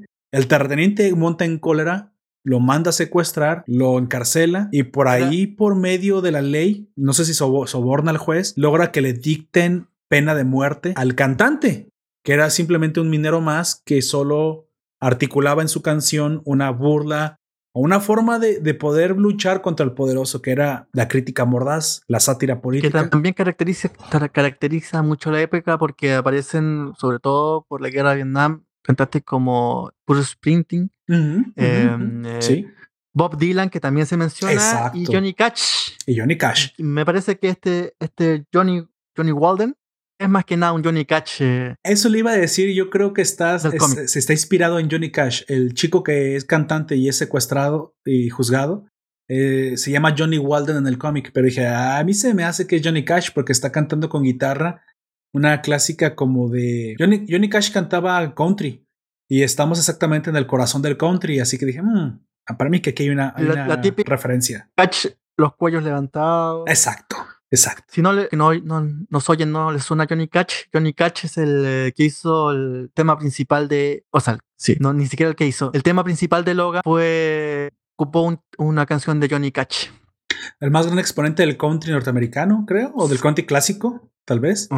Norteamericano, Johnny Cash. Eh, no, me, no, me, acuerdo esa canción. ¿Te acuerdas de la canción? Pero no me acuerdo el nombre del título. ¿No, es de Ring of Fire? No, ¿verdad? De Ring, Ring, Ring of Fire, no. Sí, pero es una canción icónica de Johnny Cash, pero no me acuerdo el, el nombre de la. Ah, Old Man. No, no, Old Man es la película. Pero sí, es de las tres mejores hits de Johnny Cash. Entre ellas está. No me sé bien el nombre de las canciones. De hecho, vi la película con, de Johnny Cash. Una película en la que Reese Witherspoon, ganadora del Oscar, gana su Oscar. Ella actuando como Jane, la, la, la esposa, la segunda esposa de Johnny Cash, que lo salva de las drogas. O sea, habla mucho de, de, la vida del señor y por qué fue tan importante en los Estados Unidos. Para los que no, lo conozcan, solo queda decir que Johnny Cash fue contemporáneo de, esta leyenda del rock de Elvis Presley y que incluso lo conoció. Y muy probablemente Elvis Presley tomó su inspiración de Johnny Cash, solo que llevó el country, la guitarra y las letras al extremo que conocemos del rock and roll que él funda, funda y vuelve famosísimo en el mundo Elvis Presley. Básicamente Johnny, Cash era como más conservador, pero Elvis Presley fue el completamente el progresista y el liberal que llevó esas letras al extremo. O al menos así lo veo, ¿eh? porque en la película se, dice que Elvis Presley está comenzando y que aparte era admirador de Johnny Cash. Ya volvió. La canción era, la canción es Heart. Este que es cierto, es cierto corazón. y no siendo un experto, parece que Johnny Cash es porque, como tú dices, Presley se basó en él, pero algo así, un tercer eje en esta, en esta triada que sería Dylan, Presley y, está ahí. Sí, estoy de acuerdo, completamente de acuerdo. Si no podías eh, reclamar con música, si no te podías defender con música, entonces con qué lo hacías, ¿no? Entiendo, entiendo la situación. O sea, a veces dices, bueno, es que la justicia debe aplicar para todos por igual. Pero hay a veces en, eh, había cuestiones en las que el interior de Estados Unidos, al estar más incomunicados, quedaban más expuestos a la tiranía de los poderosos. Recordamos que a veces, o sea, no quiero, no, no quiero quedarme con la versión de que solo por ser rico era malo, no. Todo lo contrario. El hecho de que fueras poderoso era una combinación de que sí, habías acumulado capital muy probablemente a la mala y que tenías influencia política. De tal forma no se entendería el por qué había un terrateniente en plena época del siglo XIX al interior de Estados Unidos. Lo que yo no quiero quedarme simplemente es que solamente el dinero es porque el dinero te vuelve malo. No, no, no. Esa es una versión maniqueísta es una versión bastante socialista, comunista, en la que yo no creo. Las personas buenas que tienen dinero hacen cosas buenas con su dinero. Las personas malas, cuando obtienen dinero, bueno, se asocian, corrompen, compran el poder, eso sí. Y creo que es lo que está criticando casi en todas las viñetas de, de, este primer eh, issue, de este primer número, en el que cuando poderosos, corruptos, obtuvieron su, suficiente poder económico, compraron la ley a su favor. Claro, donde se podía. Porque también después vemos que la ley siempre ha querido llevar eso al tribunal. Recordemos que no, no, no es que no quisieran meter al Capone a la cárcel, es que la ley le faltaban herramientas para llevarlo a la cárcel. No fue hasta que incluso con un cargo de lavado, no de... Creo que fue un cargo menor. No fue delincuencia organizada, fue... Ah, sí, evasión de impuestos, lo que se le pudo comprobar, pero hasta entonces la ley no había podido llevar a los poderosos a la... O sea, la culpa no es del dinero y no es la ley. Es de gente inmoral que obtiene dinero y que trata de corromper la ley, lo cual sí sucedía mucho en aquel entonces, muy probablemente hoy siga sucediendo. Y esa es la lucha constante de, de Green Arrow. Aquellos que se han querido saltar la ley con el poder que han obtenido. Este, este señor que usted dice se llama el, el del el minero, se llama Slapper o se apellida Slapper, y eso es lo que él hizo. Al ser terrateniente y dueño de la mina, pensó que podía pasar por encima de la ley y maltrató muchísimo a los mineros, y de tal forma incluso hasta uno lo, iba a ejecutar. Aquí es cuando el guardián de agua en medio de la batalla salva a una niña y como usted dice, comienza a sentir humanidad. El mismo ser interespacial, digamos, de las razas más antiguas del universo, creadores de, del anillo de poder verde, el de, el de las linternas verdes, por primera vez entiende lo que es ser una persona eh, desvalida, desprotegida, y el por qué debería también el Green Lantern no solamente ser un agente de justicia para, para lo interespacial, pero que también está justificado que actúe ayudando a estas personas porque no las conoce. Lo acusan de que, de que para él la humanidad es solo una estadística. Claro que también es algo que Green Arrow tiene que entender. Digo, los, los grandes problemas espaciales los están combatiendo con los Green Lanterns. Green Lantern en teoría no debería estar en las calles haciendo eso. Para eso hay otros, hay otros héroes. Pero bueno, es el acercamiento a lo social, ¿no? El Green Lantern es el perfecto, el, perfecto outsider que jamás había estado en las calles de Memphis, o nunca había estado en, las crisis de Chicago, Detroit. O sea, nunca le había tocado vivir esto. Le faltaba, como, como dicen en mi pueblo, le faltaba un baño de pueblo. Un baño de entender a, a, pie de calle qué es lo que está sucediendo, ¿no? De, Al Jordan no es el grillater de la Tierra, sino el grillater del sector 2814. Exacto, exacto. Sí, le toca un sector grande que ahí cabe la Tierra, pero no solamente es la Tierra. no solamente es la Tierra. Casi todos los hechos que eh, de son del 28-14. Em, eh, bueno, y esto también ¿eh? de, la, de las series norteamericanas. Hablábamos de este tópico que siempre es común desde Easy Rider. El viaje es el interior más que es el exterior de Norteamérica. Viaje al, hacia el corazón que buscando los límites. El otro tópico que es bien común es este típico, el típico pueblo que se construye que relativamente pujante o no, y que tiene un dueño o algún dueño que un capataz. me acuerdo del final de mm, Pequeña Casa de la Pradera. Ajá. Pero hay un capítulo donde ellos, donde tiene que ir todo el pueblo y terminan volándolo con dinamita porque aparece un real dueño. Solamente quiero mencionarles precisamente que así, así los siete números nos muestran diferentes ocasiones en las que la justicia social, la lucha social no es blanco y negro. Me gusta mucho. En, en ocasiones vemos que Green Lantern, que es mucho más apegado a las leyes, a las reglas estrictas, a veces él tiene la razón. También Green Arrow de repente al estar tan inmerso en la lucha social puede ser demasiado laxo en lo que se le puede permitir al pueblo, supuestamente en, en pos de alguna lucha social. Pero hay cosas en las que no está bien. No, a, veces Green Arrow termina siendo partícipe de la justicia por, por, mano propia, donde Green Lantern lo detiene y dice, ¿sabes qué? Está bien que te hayas saltado algunas reglas para poder llevar a un corrupto a la justicia, pero hasta ahí. Ya cuando lo asesines, si le quieres dar el último golpe final, eso es lo que ya no está bien. Es el, es el clásico de Batman que utiliza todo se salta la ley y utiliza todas las, todas las herramientas a su favor para poder detener al, malo, pero no lo mata. Porque cuando tú cruzas esa línea, cuando tú sobrepasas el límite de lo que ya no está tan bien, que es la, como dije, la, la vendetta, te contaminas, te corrompes. Y yo creo que ese es, ese es, el, es el dúo perfecto, porque Green Arrow es el, el que siempre está tratando de, de ver por los desfavorecidos a pesar de que pueda saltarse algunas, algunas reglas. Y Green Lantern es el que está siempre cuidando los límites de donde una lucha social justificada no se pervierta y no se convierta en simplemente una ejecución, una vendetta personal. Bueno, de, la intervención de Danny O'Neill, en adelante esta será la característica del personaje. Antes de Danny O'Neill, el personaje de Green Arrow era mucho más más cercano a Aquaman que lo que se volvió mucho después. Y después de que aparece Mike Grell que reseñamos en nuestro capítulo sobre Longbow Hunters, o Cazador Acecha, se acentúa todavía más ese cariz de urbano, no sé, punk, una cosa así, punk urbano. Exacto. Exacto. es, lo, que me gustó. Esa dupla. Esa dupla es un buen balance. Solamente quiero terminar diciendo que esa dupla es un buen balance. Ni tampoco Green Arrow, que muy probablemente aquí podremos decir que si hablamos de derechas o izquierdas sociales, Green Arrow es más izquierda, Green Lantern más derecha. Eh, estoy siendo un poco reduccionista, pero básicamente Green Lantern es, es más dentro de las leyes y marcos. Green Arrow es un poco más flexible, pero se necesita de ambos. De ambos. En algún momento Green Lantern puede puede sobrepasar algunas cosas que no ve, es ciego a algunas situaciones sociales, pero también Green Arrow de repente tiene que ser detenido en el momento que vaya a cruzar la línea que no debe cruzar solo por justificar la, la justicia. O sea, es una, creo que la verdadera justicia debe ser ciega e imparcial, pero que también no es ni blanco ni negro, que siempre tiene los matices. Y este dúo representa muy bien lo que es la complejidad de un sistema de justicia de, una convivencia social. Es más, creo que es la representación más fiel a lo que nosotros somos desde que nacemos. Seres morales que no vemos todo en blanco y que no vemos todo en negro. Es una, es una buena dupla.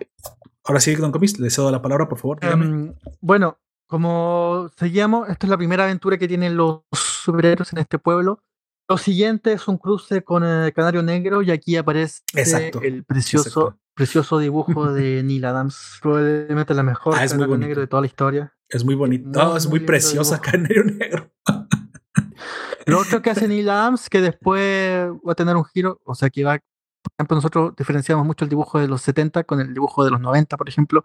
Los 90 ya empiezan a aparecer los superhéroes eh, por NF, eh, ¿cómo se llama la WWF? Mucho esteroide hipermusculado, eh, con ese va a estar el Talasiene. En cambio, aquí todavía no. Aquí, si te fijas, los héroes son lo más preciosos gimnastas. Sí, tienen un balance gimnasta, más realista, ¿no? Están más, más realistas de lo que un humano musculoso se vería. Piernas muy. También viene del arte pin-up. Piernas muy largas, eh, rasgos muy. Aunque sencillos, muy, muy, muy armoniosos, muy bonitos. Y eso es lo que la siguiente aventura, como te digo, se cruza con Canario Negro. Canario Negro es eh, una espada suave raptada por un... Oh, es atacada por un típica pandilla de Devils, se llama, la, eh, típica pandilla de, película gringa de motorista. Diablos del Camino, exactamente.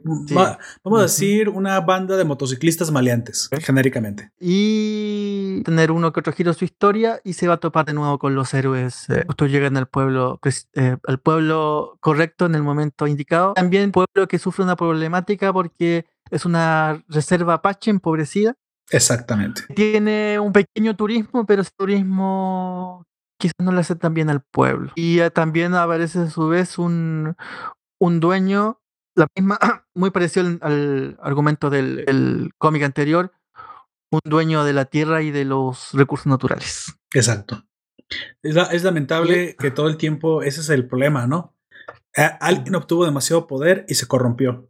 Y es lo que yo todo el tiempo noto. No importa si es poder político y tampoco importa si es poder económico. Creo que la moral aplica para ambos iguales. Si tú no tienes un límite, si tú no tienes una forma en la que se te castigue si te propasas, normalmente el poder corrompe. Y no importa si tu, si tu ideología es de izquierda, si es de derecha, de donde vengas, no importa si venías de la familia más pobre y, y más, este, más digna y más honesta y más modesta y más buenista del mundo, también te corrompes. El poder corrompe por el mismo. ¿Cuál es el límite del poder? Creo yo precisamente que cuando hablamos de, de, del marco de justicia, es el límite. El saber dónde, no importa qué tanto poder tengas, vas a ir a corte si te propasas. Y creo que los gringos han, han construido una, un buen sistema de justicia en la que incluso los más poderosos, las Hoy las empresas, por ejemplo, las tecnológicas, que son las empresas más poderosas que jamás han existido en la, en la humanidad, incluso a ellas se les ha llevado a la corte. Han sentado a Mark Zuckerberg en el, banquillo de los acusados. Y creo que eso habla muy bien del sistema, del sistema de justicia que tienen hoy ellos. Sin embargo, obviamente todo sistema de justicia es perfectible y tiene fallas. Siempre vemos que lo que esta dupla se enfrenta es a alguien no importa su origen, de dónde o cómo o dónde, de nuevo, supongo, obtuvo poder, pero en lugar de servir con él, porque no tenía absolutamente ningún incentivo, ninguna competencia o ningún límite, se tuerce y comienza a abusar de él, ¿no? Desde cualquier ámbito, sí puede ser desde una persona dueña de una mina, un dueño de un edificio, o curiosamente puede ser uno o un grupo, o en este caso incluso los, los motoristas que son personas del camino que tú podrías decir, ah, pero esas personas no tienen por qué meterse con nadie, tratan de arrebatarle la, no lo menciona Don Comics, yo solamente lo voy a explicar poquito, tratan de arrebatarle la moto a Black Canary, atacan a una mujer en el camino porque simplemente pues quisieron. Todo el tiempo vemos el abuso de poder de, aquellos que lo han obtenido y lo utilizan mal, de mala forma. Por eso vemos que Green Lantern y Green Arrow tienen poder, pero lo utilizan en servicio de las personas. Y hay que decir otra cosa eh, que no dijimos al principio, situando la ubicación de este cómic. Em, eh, ocurre la, en la Bronze Age, como ah, pasa con la historia del hombre. Eh, desde, desde los griegos se clasifica la edad del hombre de edad, edad, del oro, plata y bronce. Esta ocurre en la Bronze Age y lo que también eh, su definición trasluce una, una, decadencia, porque te dice que puedes pasar del bronce al oro, sino que pasas del, del oro al bronce. En la Bronze Age tenemos el gran exponente de esta, de ese cómics de esta época es eh, O'Neill. Sus argumentos tratan de acercar un poco al lector a la realidad o acercar la realidad social a la, historia de superhéroes. Y en esta época, como decimos un momento, Danny O'Neill va a intervenir en casi todas las series, la Wonder Woman hippie, Superman eh, Kryptonita Nevermore, Superman Kryptonita eh, sin poderes, en el famoso Superman Mohamed Ali, otro clásico, y en este que te contábamos, Green Lantern, Green Arrow.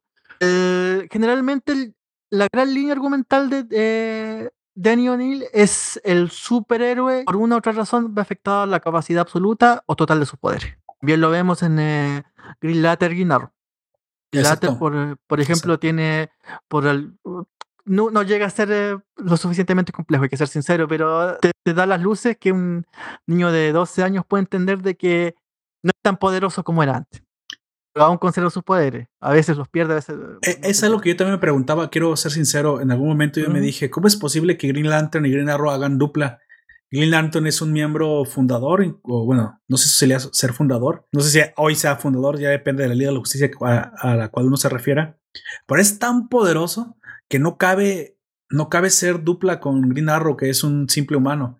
O sea, no es como Batman. Entendería que Batman tiene un superpoder allá del entendimiento humano que es su gran mente, pero Green Arrow solo es Robin Hood, pero afortunadamente el cómic nos sitúa a un Green Arrow que por eh, una razón que no diré para no spoilearla, su poder se ve reducido al nivel que ya puede estar a la par de Green Arrow para que también él sienta peligro, para que no resuelva todo de un solo swing de su anillo, porque obviamente todo lo puede resolver él con un con solo pensarlo, pero aquí no. Le bajaron tanto el poder que él también tiene que esforzarse y también tiene que arriesgarse para pelear incluso con criminales de poca monta. Por decir algo, pues, o sea, que no están al nivel, obviamente, de un Green Arrow. Básicamente las balas para Green, para, digo, para Green Lantern no le harían absolutamente nada. O sea, es ilógico creer que un delincuente como un, como un asaltante, vamos a poner un ejemplo, Green Lantern tuviera que actuar de forma directa porque, pues, obviamente ese señor puede mover planetas como demonios simple, sus poderes son desperdiciados contra un... Pero es que le bajan tanto el poder que ahora incluso las, las balas en este cómic lo pueden matar. Él tiene que cuidarse de que no le golpeen. No es tan fácil como que ya nada más vuelo y no. Y entonces vemos a un Green usando otra vez sus puños.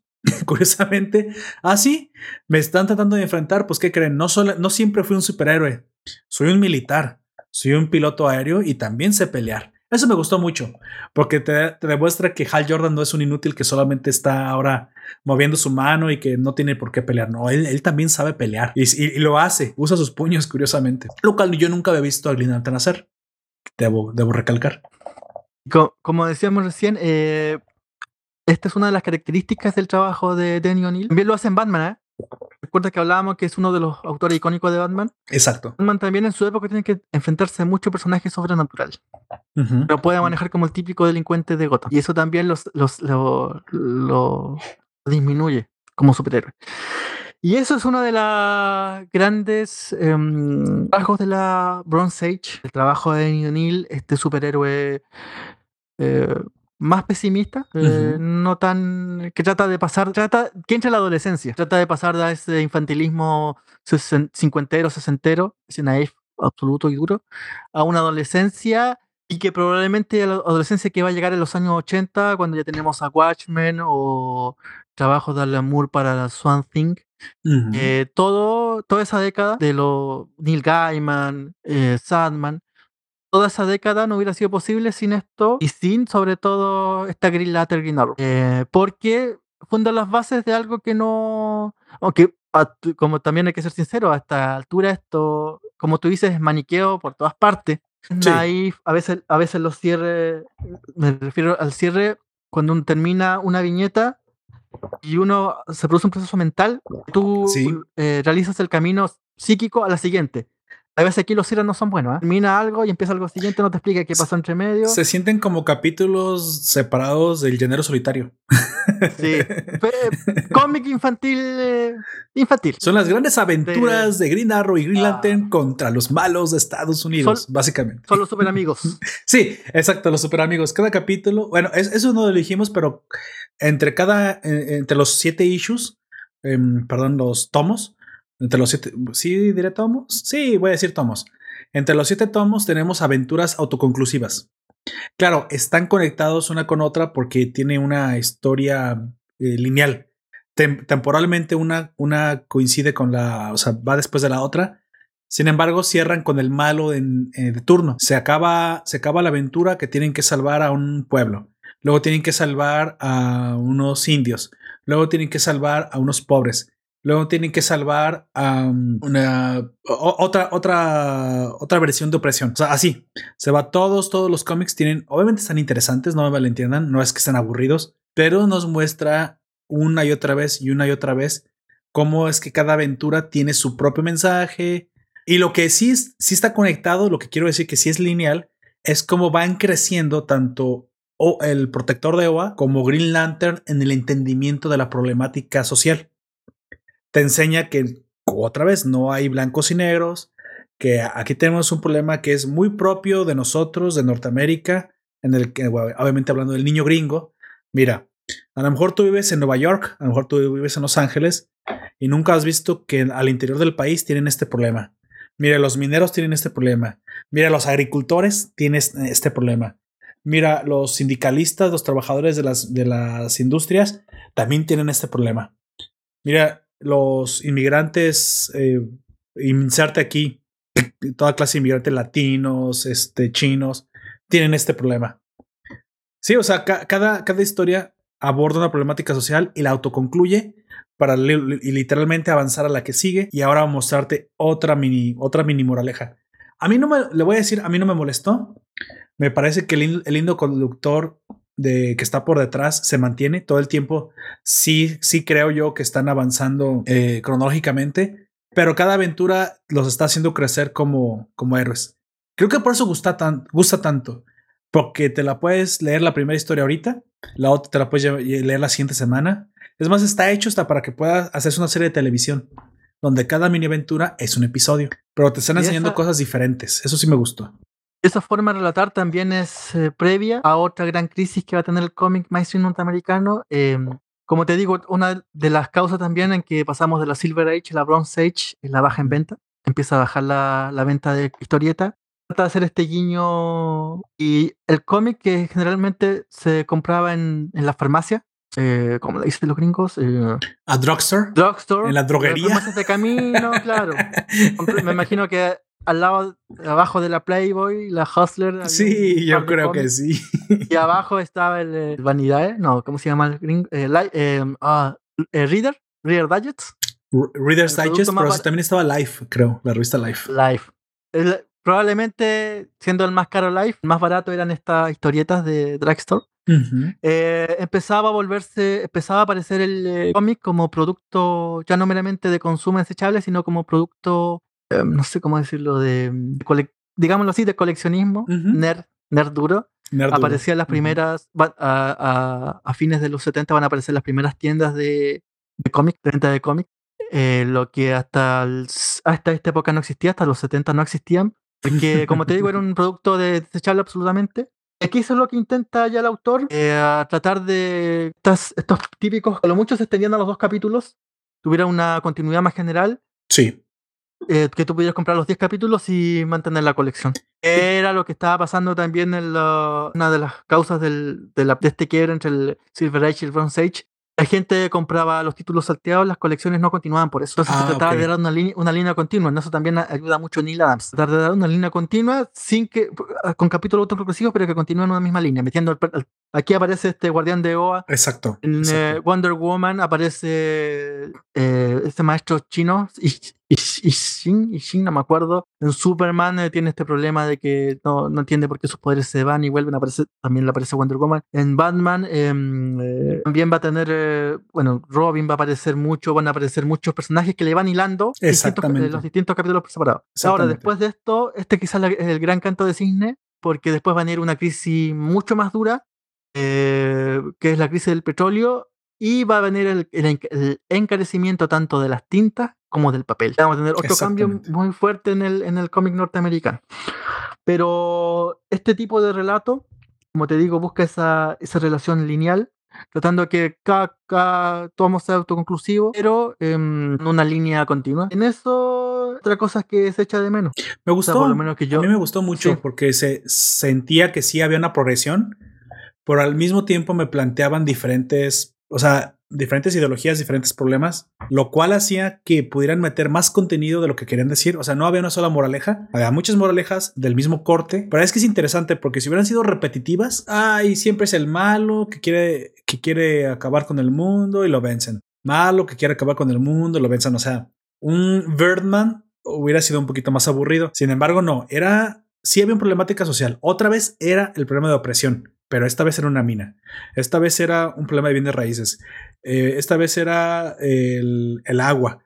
Esta vez teníamos gente que estaba siendo desplazada. O sea, diferentes temáticas sociales siempre con el línea conductora atrás. Creo que fue un, gran acierto de Denny O'Neill, si es que fue el, artífice de este tipo de, relato, porque te dan ganas de seguirlo leyendo y no te quieres saltar el en medio, porque si te saltas uno, si bien a lo mejor en el lindo, el conductor trasero no avanza demasiado, es posible que, el, que no entiendas ahora las motivaciones de, por ejemplo, del, del protector de OA, el guardián de OA, porque el guardián de OA es el que realmente es el espectador. Él está fungiendo, digamos, como, como rompiendo la cuarta pared.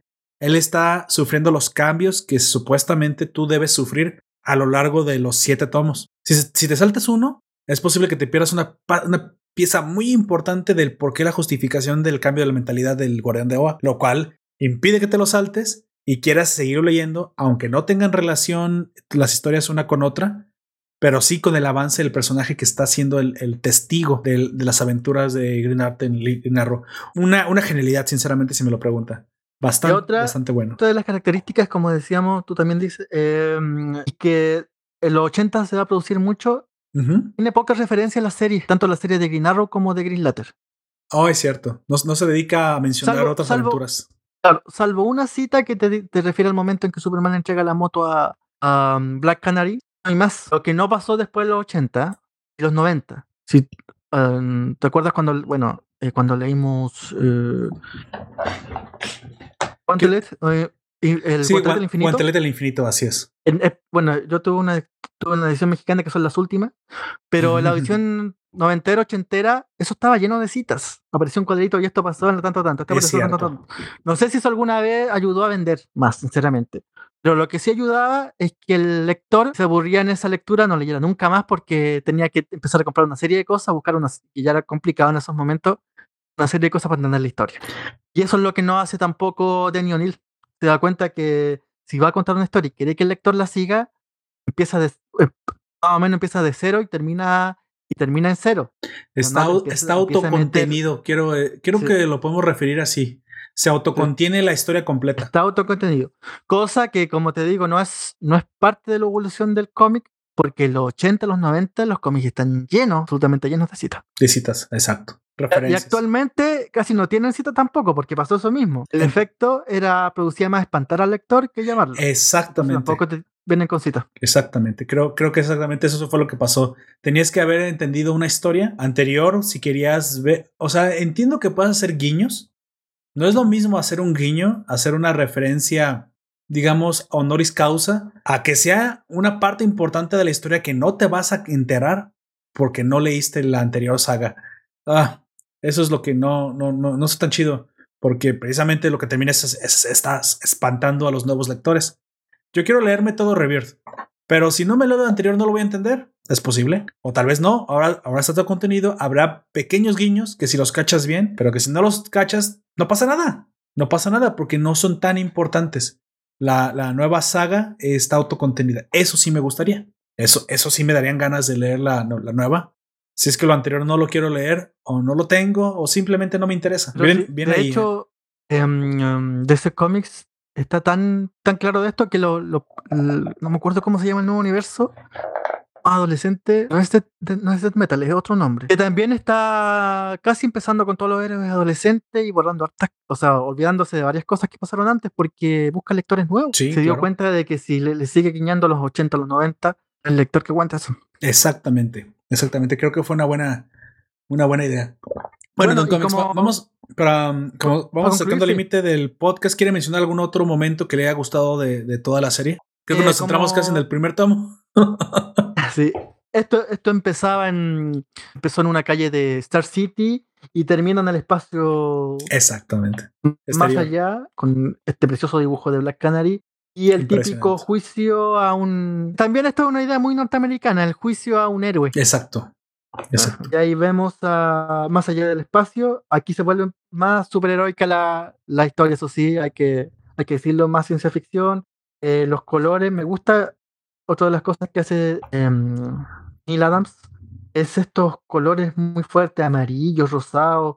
Las portadas, por ejemplo, la primera portada es verde, la segunda es rosada, la tercera es amarilla, después viene la noche, negro absolutamente. Muy setentero, un dibujo que a mí me encanta. Em, esto es un, como decíamos antes, es la previa de la gran saga de Green Lantern, la primera parte, Wonder Heroes. Es la parte más soft, la parte más eh, naive. El principio, porque después viene la segunda parte, que es más hard, más urbana, es más LCD, es más, profundamente setentera y que esperamos en algún momento revisarla. Pero un cómic de su tiempo, un cómic con un dibujo precioso, imperdible y un argumento que mm, no es malo, o por lo menos yo no creo que sea malo. No, no, no. No, es, lo mejor del noveno arte, pero no es malo. De hecho, hace mucha referencia a, a que tú te hagas, mejor dicho, llama mucho a la reflexión social. Y eso es creo, creo que con lo que nos podemos quedar de este cómic, porque uno piensa, ah, es que las aventuras deberían ser moralejas. Yo veo superhéroes porque quiero ver acción. Pero no, me, parece que es una buena apuesta, como dice Don Comics. Al final vemos que no, no, no trataré pero al final obviamente simplemente se, digamos que el problema se vuelve superheroico, se vuelve interestelar. Ahora sí vemos del lado, primero comenzamos con Green Arrow y terminamos luego con Green Lantern. O sea, eh, recordamos que ambos uh, viven en mundos diferentes. Uno es terrenal, otro es espacial, pero también allá tenemos problemas, allá también hay, hay reflexiones que hacer. El punto es que tú tomes en cuenta lo que se te narra. No creo, hay cosas con las que no estoy de acuerdo, Probablemente entiendo que para la fecha que al lector se le trataba de guiñar, hay lectores que no les gusta que les digan que las luchas sociales también tienen un lado oscuro. Hay gente que no le va a gustar que le digas eso. Pero yo creo que en definitiva tampoco es tan adoctrinante. No, no me pareció tampoco que fuera un mensaje completamente progresista. Creo que logra manejar bien el equilibrio. Por lo, por lo tanto, es muy recomendable. Hoy en día. Otra de las cosas. ¿ah? No más voy a decir que hoy, hoy en día eso creo que es algo que, que está volviendo vi este cómic y me parece que calca perfectamente con cosas que hoy, incluso 40 años después, digo 50 años después, estamos viendo que vuelven a suceder. La historia se trata de repetir y también otra vez hay que tener mucho cuidado con tener visiones maniqueas sobre las luchas sociales. Otra de las cosas que a mí también me gusta de esto del cómic y cuando son cómics superiores, cuando son de los 70, mucho más, eh, cómo te insertan la época y el momento en que fue escrito, porque muchos de los elementos que vemos en, el, en esta historieta ya ni siquiera existen o ni siquiera se piensan como se, pensaba, como se vivía en 1970. También muchos de esos personajes, por ejemplo, esta Dina Lance que vemos Sí. parecía una princesa en apuros, se diferencia mucho de la que vamos a ver eh, 70, 80, en los 2000, 30 años después, cuando, por ejemplo, revisamos eh, Green Arrow Carcaj. Tina Lance tiene otro, cariño absolutamente distinto. y que va también muy en mucho, mucho más feminista. Por eso, es una, es una hija de su tiempo también. Bueno, yo no quiero decir eso. Creo que Black Canary no, no voy a meter machismo en eso ni feminismo. Creo que Black Canary era secundaria y como tal se estaba manejando en aquel entonces. La, cuando empoderan a Black Canary, no quiero decir que haya sido por el feminismo. Es posible que sí, porque en Carcage incluso hace referencias feministas, cosa que a mí no me interesa y no me gusta. Pero también entiendo que se volvió más importante y se volvió una heroína poderosa. Porque mujeres poderosas siempre han existido. Tenemos a la Mujer Maravilla y eso. Lo que pasa es que a Black Canary no le había llegado su tiempo y también tenemos que entender que a lo mejor es porque ahora estaba vendiendo más Black Canary. Estas decisiones nunca son por luchas sociales, estas decisiones son por economía. Si a la editorial le interesa empoderar a Black Canary, la empodera. Si no la empodera, no es por machismo. Nada más quiero decir eso. Si no la empodera, es porque a la gente no le interesa. A lo mejor la, la ubique como una calca de otra o no le interesa esta, le interesará a otra mujer. Porque los lectores de cómics o de mangas o de cualquier material geek, que ya saben que a mí me gusta decirle así, no es que estemos buscando activamente el sexo del personaje. Y eso me gustaría recalcarlo que no debería hacerlo al, día de hoy. Creo que todos entenderíamos, somos adultos y entendemos que eso no es para nada lo que nos fijamos. Pero parece que hay gente que quiere hacernos ver hoy en día que es exactamente eso en lo que nos fijamos. No es cierto. El, el nerd, si, quieres de alguna forma decirlo, no somos, no somos eh, identitaristas para nada. Si un personaje es un alienígena, es un humano, es una mujer, es un negro, es un verde, es un azul, y es interesante, bienvenido. Creo que los X-Men lo retratan bastante bien. Los X-Men eran los, los outsiders, los outcasts, esa gente que representaba a las minorías. Estaba, estaba la chica que se sentía invisible, estaba la negra que podía invocar tormentas, pero creo que nunca, al menos yo no, no en su momento cuando era más joven y veía las tiras cómicas, nunca eh, me fijé en el sexo. A mí me encantaba Nightcrawler. Sí, parecía como un vampiro negro, pero. o azul, o parecía un animal. Pero me encantaba Nightcrawler porque me pasé que su poder estaba impresionante. Me gustaba muchísimo su, su poder. Y, no me, y si hubiera sido una mujer azul, verde, amarilla, lesbiana, eso no me hubiera interesado. ¿eh? Eso es un comino. Oye, que alguna vez Scott se acostó con Logan. Ah, está bien. O sea, ¿y eso qué? eso no me interesa. Que se acueste con quien quiera. Claro, ya, no me acuerdo si eso fue canónico o fue una ilusión o fue, pasó en otro universo.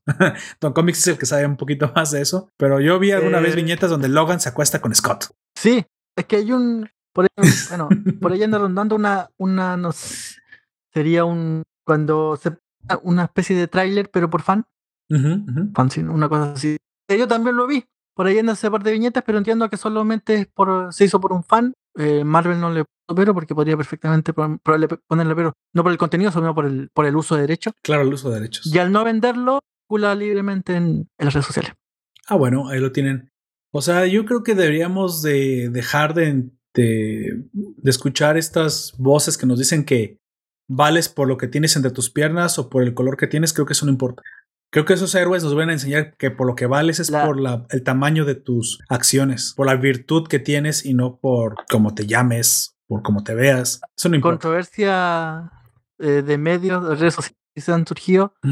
Quiero entender que es por la edad de quienes las tienen, ¿ah? Pero supongo que sí. la sexualidad de Bob Esponja, eh, acción eh, sexual de, de John Constantine, cosas que no tienen el más el más puto sentido. Sí, no tiene ni puto sentido exactamente. John Constantine es el ejemplo perfecto. Ah, que se acostó con un tiburón. Ah, qué bueno. Ok, sí, ¿y qué? ¿Y después qué va a hacer? Sí, sí, si hoy en día, eh, como dice, yo creo que es la edad. Creo que hay muchos de los, de los centennials de la generación Z que el día de mañana se va a dar cuenta de lo ridículo que era estar luchando por visibilizar la sexualidad de alguien que al final no importa por una madre. No importa para una mierda, sinceramente. Y hoy, y hoy esto es catalogado discurso de odio, lo que estoy diciendo, ¿eh?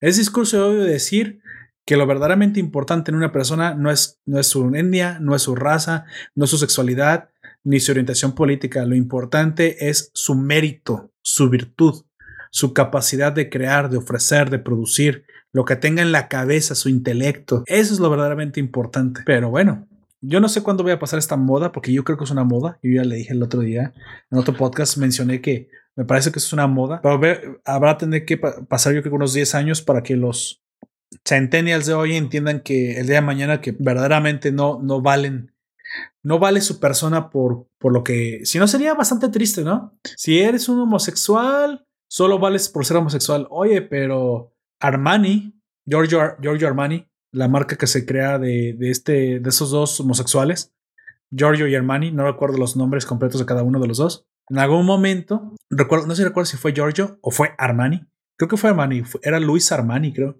dijo que él era homosexual y quería vestir a hombres. No, no quería vestir nada más a homosexuales, quería vestir a, a hombres. Y que a él le parecía que los hombres deberían de verse masculinos, por eso él creaba trajes y ropa muy masculina porque incluso él siendo homosexual le gustaba vestirse como hombre. Es decir, su, identidad sexual y su orientación sexual no tenían que ver una con la otra. Y decía que aquellos homosexuales que hacían demasiado escándalo y de hecho se burlaba del Pride Day, diciendo que tenían que vestirse como locas para simplemente hacer notar su identidad sexual a otros, les parecían despreciables.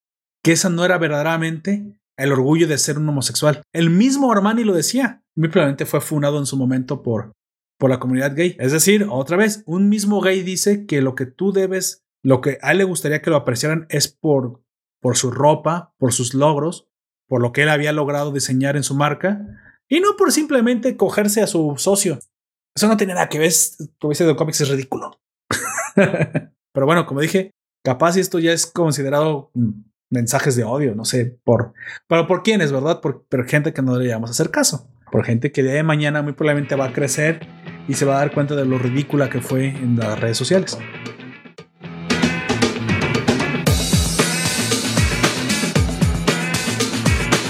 Pero bueno, no comics algo más que mencionar, sino vamos dándole cierre a este maravilloso podcast. Eh, eso fue entonces, como te decía, la primera parte de esta gran saga que se llama Green Latter, Green Arrow, Héroes Errantes, desde el 76 al 81, publicados originalmente de abril a diciembre de 1970. Esperemos en un próximo capítulo hablar de la segunda parte, que es conocida simplemente como Green Arrow o eh, Speedy Yankee. Speedy Yankee, exactamente. El sidekick de Green Arrow, que todo el tiempo era como un hijo para él, se mete las drogas y entonces ya se imaginarán todo el dilema social que desata en Green Arrow que pues, alguien tan cercano a él. No es como la muerte en la familia de Batman, ¿verdad? ¿verdad? Que pierde al segundo Robin, pero se siente bastante fuerte. O sea, para él es algo equivalente. Ya lo veremos, será bastante interesante y pues lo traeremos en, algún momento estas reseñas de cómics con, con Don Comics, valga la redundancia. Pues bueno, yo más para finalizar quiero, quiero hacer el, clásico repaso, el punto que más nos gustó y el punto que menos nos gustó. ¿Le parece Don Comics? brevemente, si quiere yo comienzo. El punto que más me gustó es precisamente que es una una historia que nos hace reflexionar. Ya no justificaré el por qué, ya lo dije durante todo el podcast y es muy recomendable leer cada una de las escenas e incluso plantearte si tú estás de acuerdo, porque hay veces que uno puede decir, sabes que no estoy tan de acuerdo con lo que estoy leyendo. Y eso es bueno. Y eso es bueno, la, la, disyuntiva es buena porque la reflexión precisamente sale de, de ver cosas que a uno le chocan. Si todo el tiempo estás leyendo con lo que estás de acuerdo, ¿cómo se llama eso, Don Comics? Se llama cámara de eco. La cámara de eco es simplemente reunirte de personas o leer o ver material con el que siempre estás de acuerdo. Entonces, no hay crecimiento, no hay un choque, no hay un debate, no hay un, no hay un punto de vista contrario a lo que tú crees. Por lo tanto, no puedes contrastar si lo que tú crees realmente se sostiene sobre sus pies una vez que, que se es contrastado. La, la verdad, la ciencia nace de todo el tiempo de cuestionar lo que se cree y contrastarlo con cosas nuevas. A ver si se mantiene, a ver si se enriquece. Muchas veces la verdad, la verdad o la ciencia te muestra verdades que no son 100%, eh, digamos, no son 100% la ley, pero conforme avanza, esas verdades se van complementando. De hecho, es la gran diferencia entre teoría e hipótesis. Mucha gente piensa que la teoría de la gravedad es teoría porque es, porque es falseable, lo cual es falso. Lo que significa que sea una teoría es que no explica al 100% un evento, porque todavía hace falta completar. Es decir, todavía no se sabe todo el conocimiento que explique todo lo que tiene que ver con la gravedad, por eso se llama teoría hasta hace unos pocos años se acaba de convertir en la ley, la ley de la gravedad. Ahora, ¿por qué es ley? Porque ya sabemos casi el 100% de lo que tiene que ver con las fuerzas débiles, fuerzas, fuerzas gravitatorias. Entonces, como la teoría se expandió y la tenemos casi por completo entendida, ya se llama ley. Por eso dicen también la teoría del Big Bang. Bueno, la, quiere decir que, sí se tiene ejemplos de la, explosión, de la explosión. Hay un fondo de microondas ah. que te dice que sí hubo una explosión. Lo que no sabemos es todos los pormenores del Big Bang. Lo que no quiere decir que el día de mañana, ah, bueno, es que era completamente falsa. No, estamos hablando de grados de verdad. Siempre así. Todo lo humano siempre tiene grados de verdad. Eso no quiere decir que sea 100% falsa el día de mañana. Todo es perfectible. Yo invito a la gente que, que lea esto y, se dé cuenta de que las versiones blanco y negro, los contrastes maniqueos, son muy peligrosos. No todo tiene blanco, no tiene todo negro. Y lo que no me gustó, sinceramente, fue también parte de por ahí lo mismo. Es que, bueno, será porque es un cómic viejo, pero no sentí tan, tan modernos los problemas. Pero debo entender que eso es Estados Unidos de los 70 así que fuera de eso, solo es una apreciación personal. Hay, hay problemas, como dice Don Comics, de hecho, historia dijo que al día de hoy siguen existiendo y hay otros problemas que ya ni, que ni siquiera tienen sentido mencionarlos. Pero otra vez es por la época en la que fue escrito el, el cómic. Solo eso. Y usted, Don Comics, dígame punto a favor y punto en contra que le pueda encontrar a la obra.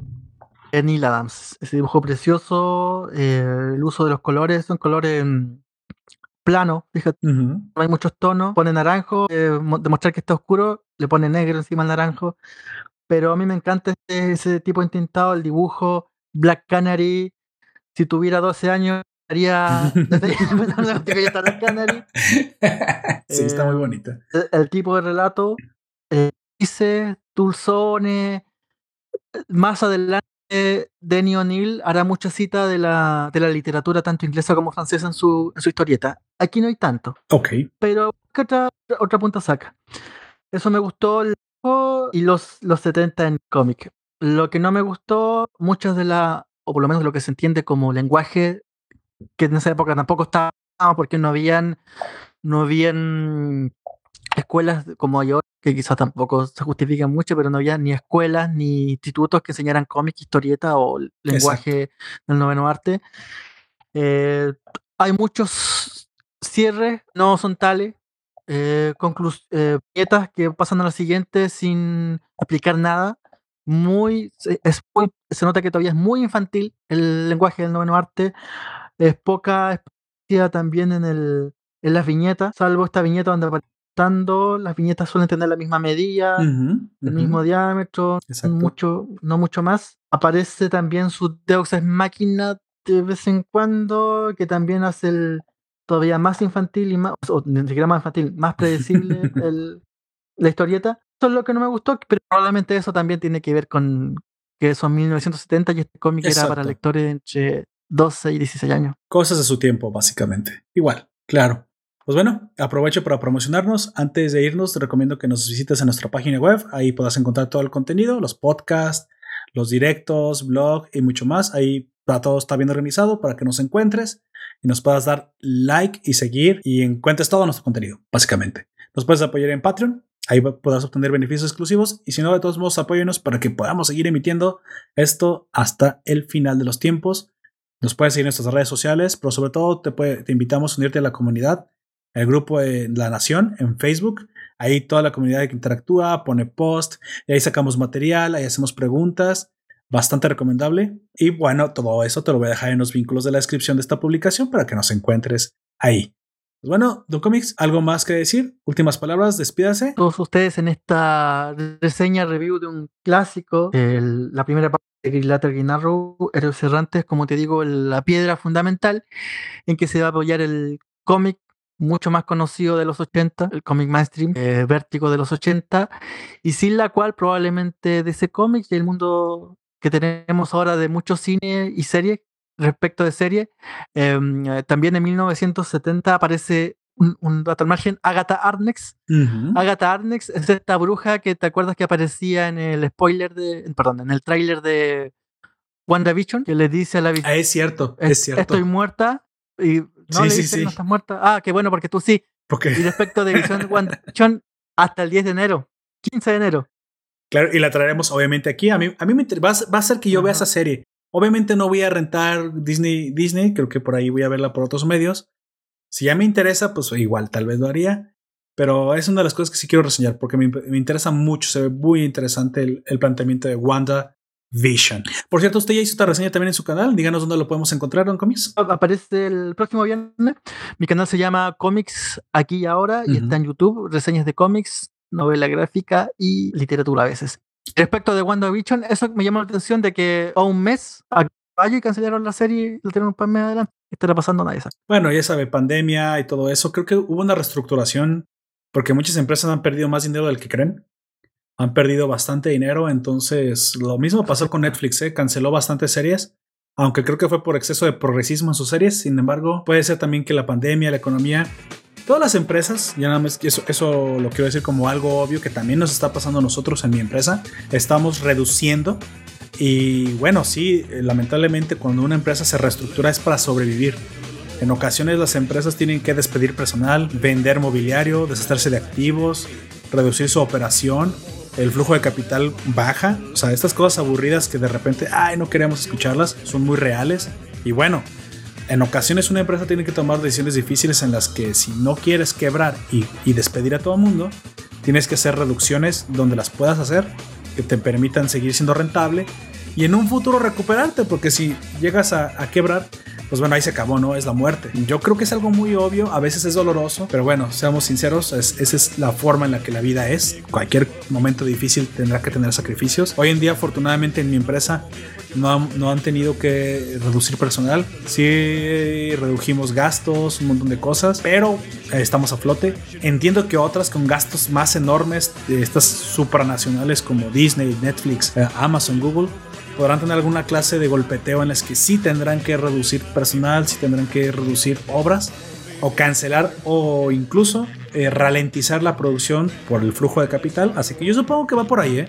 Más que nada, muy claramente es una cuestión económica. Ya que no había estreno para, este, ya que no había estreno para el 2021 cercano, vieron el estreno más, eh, el último estreno del 2020. Exactamente.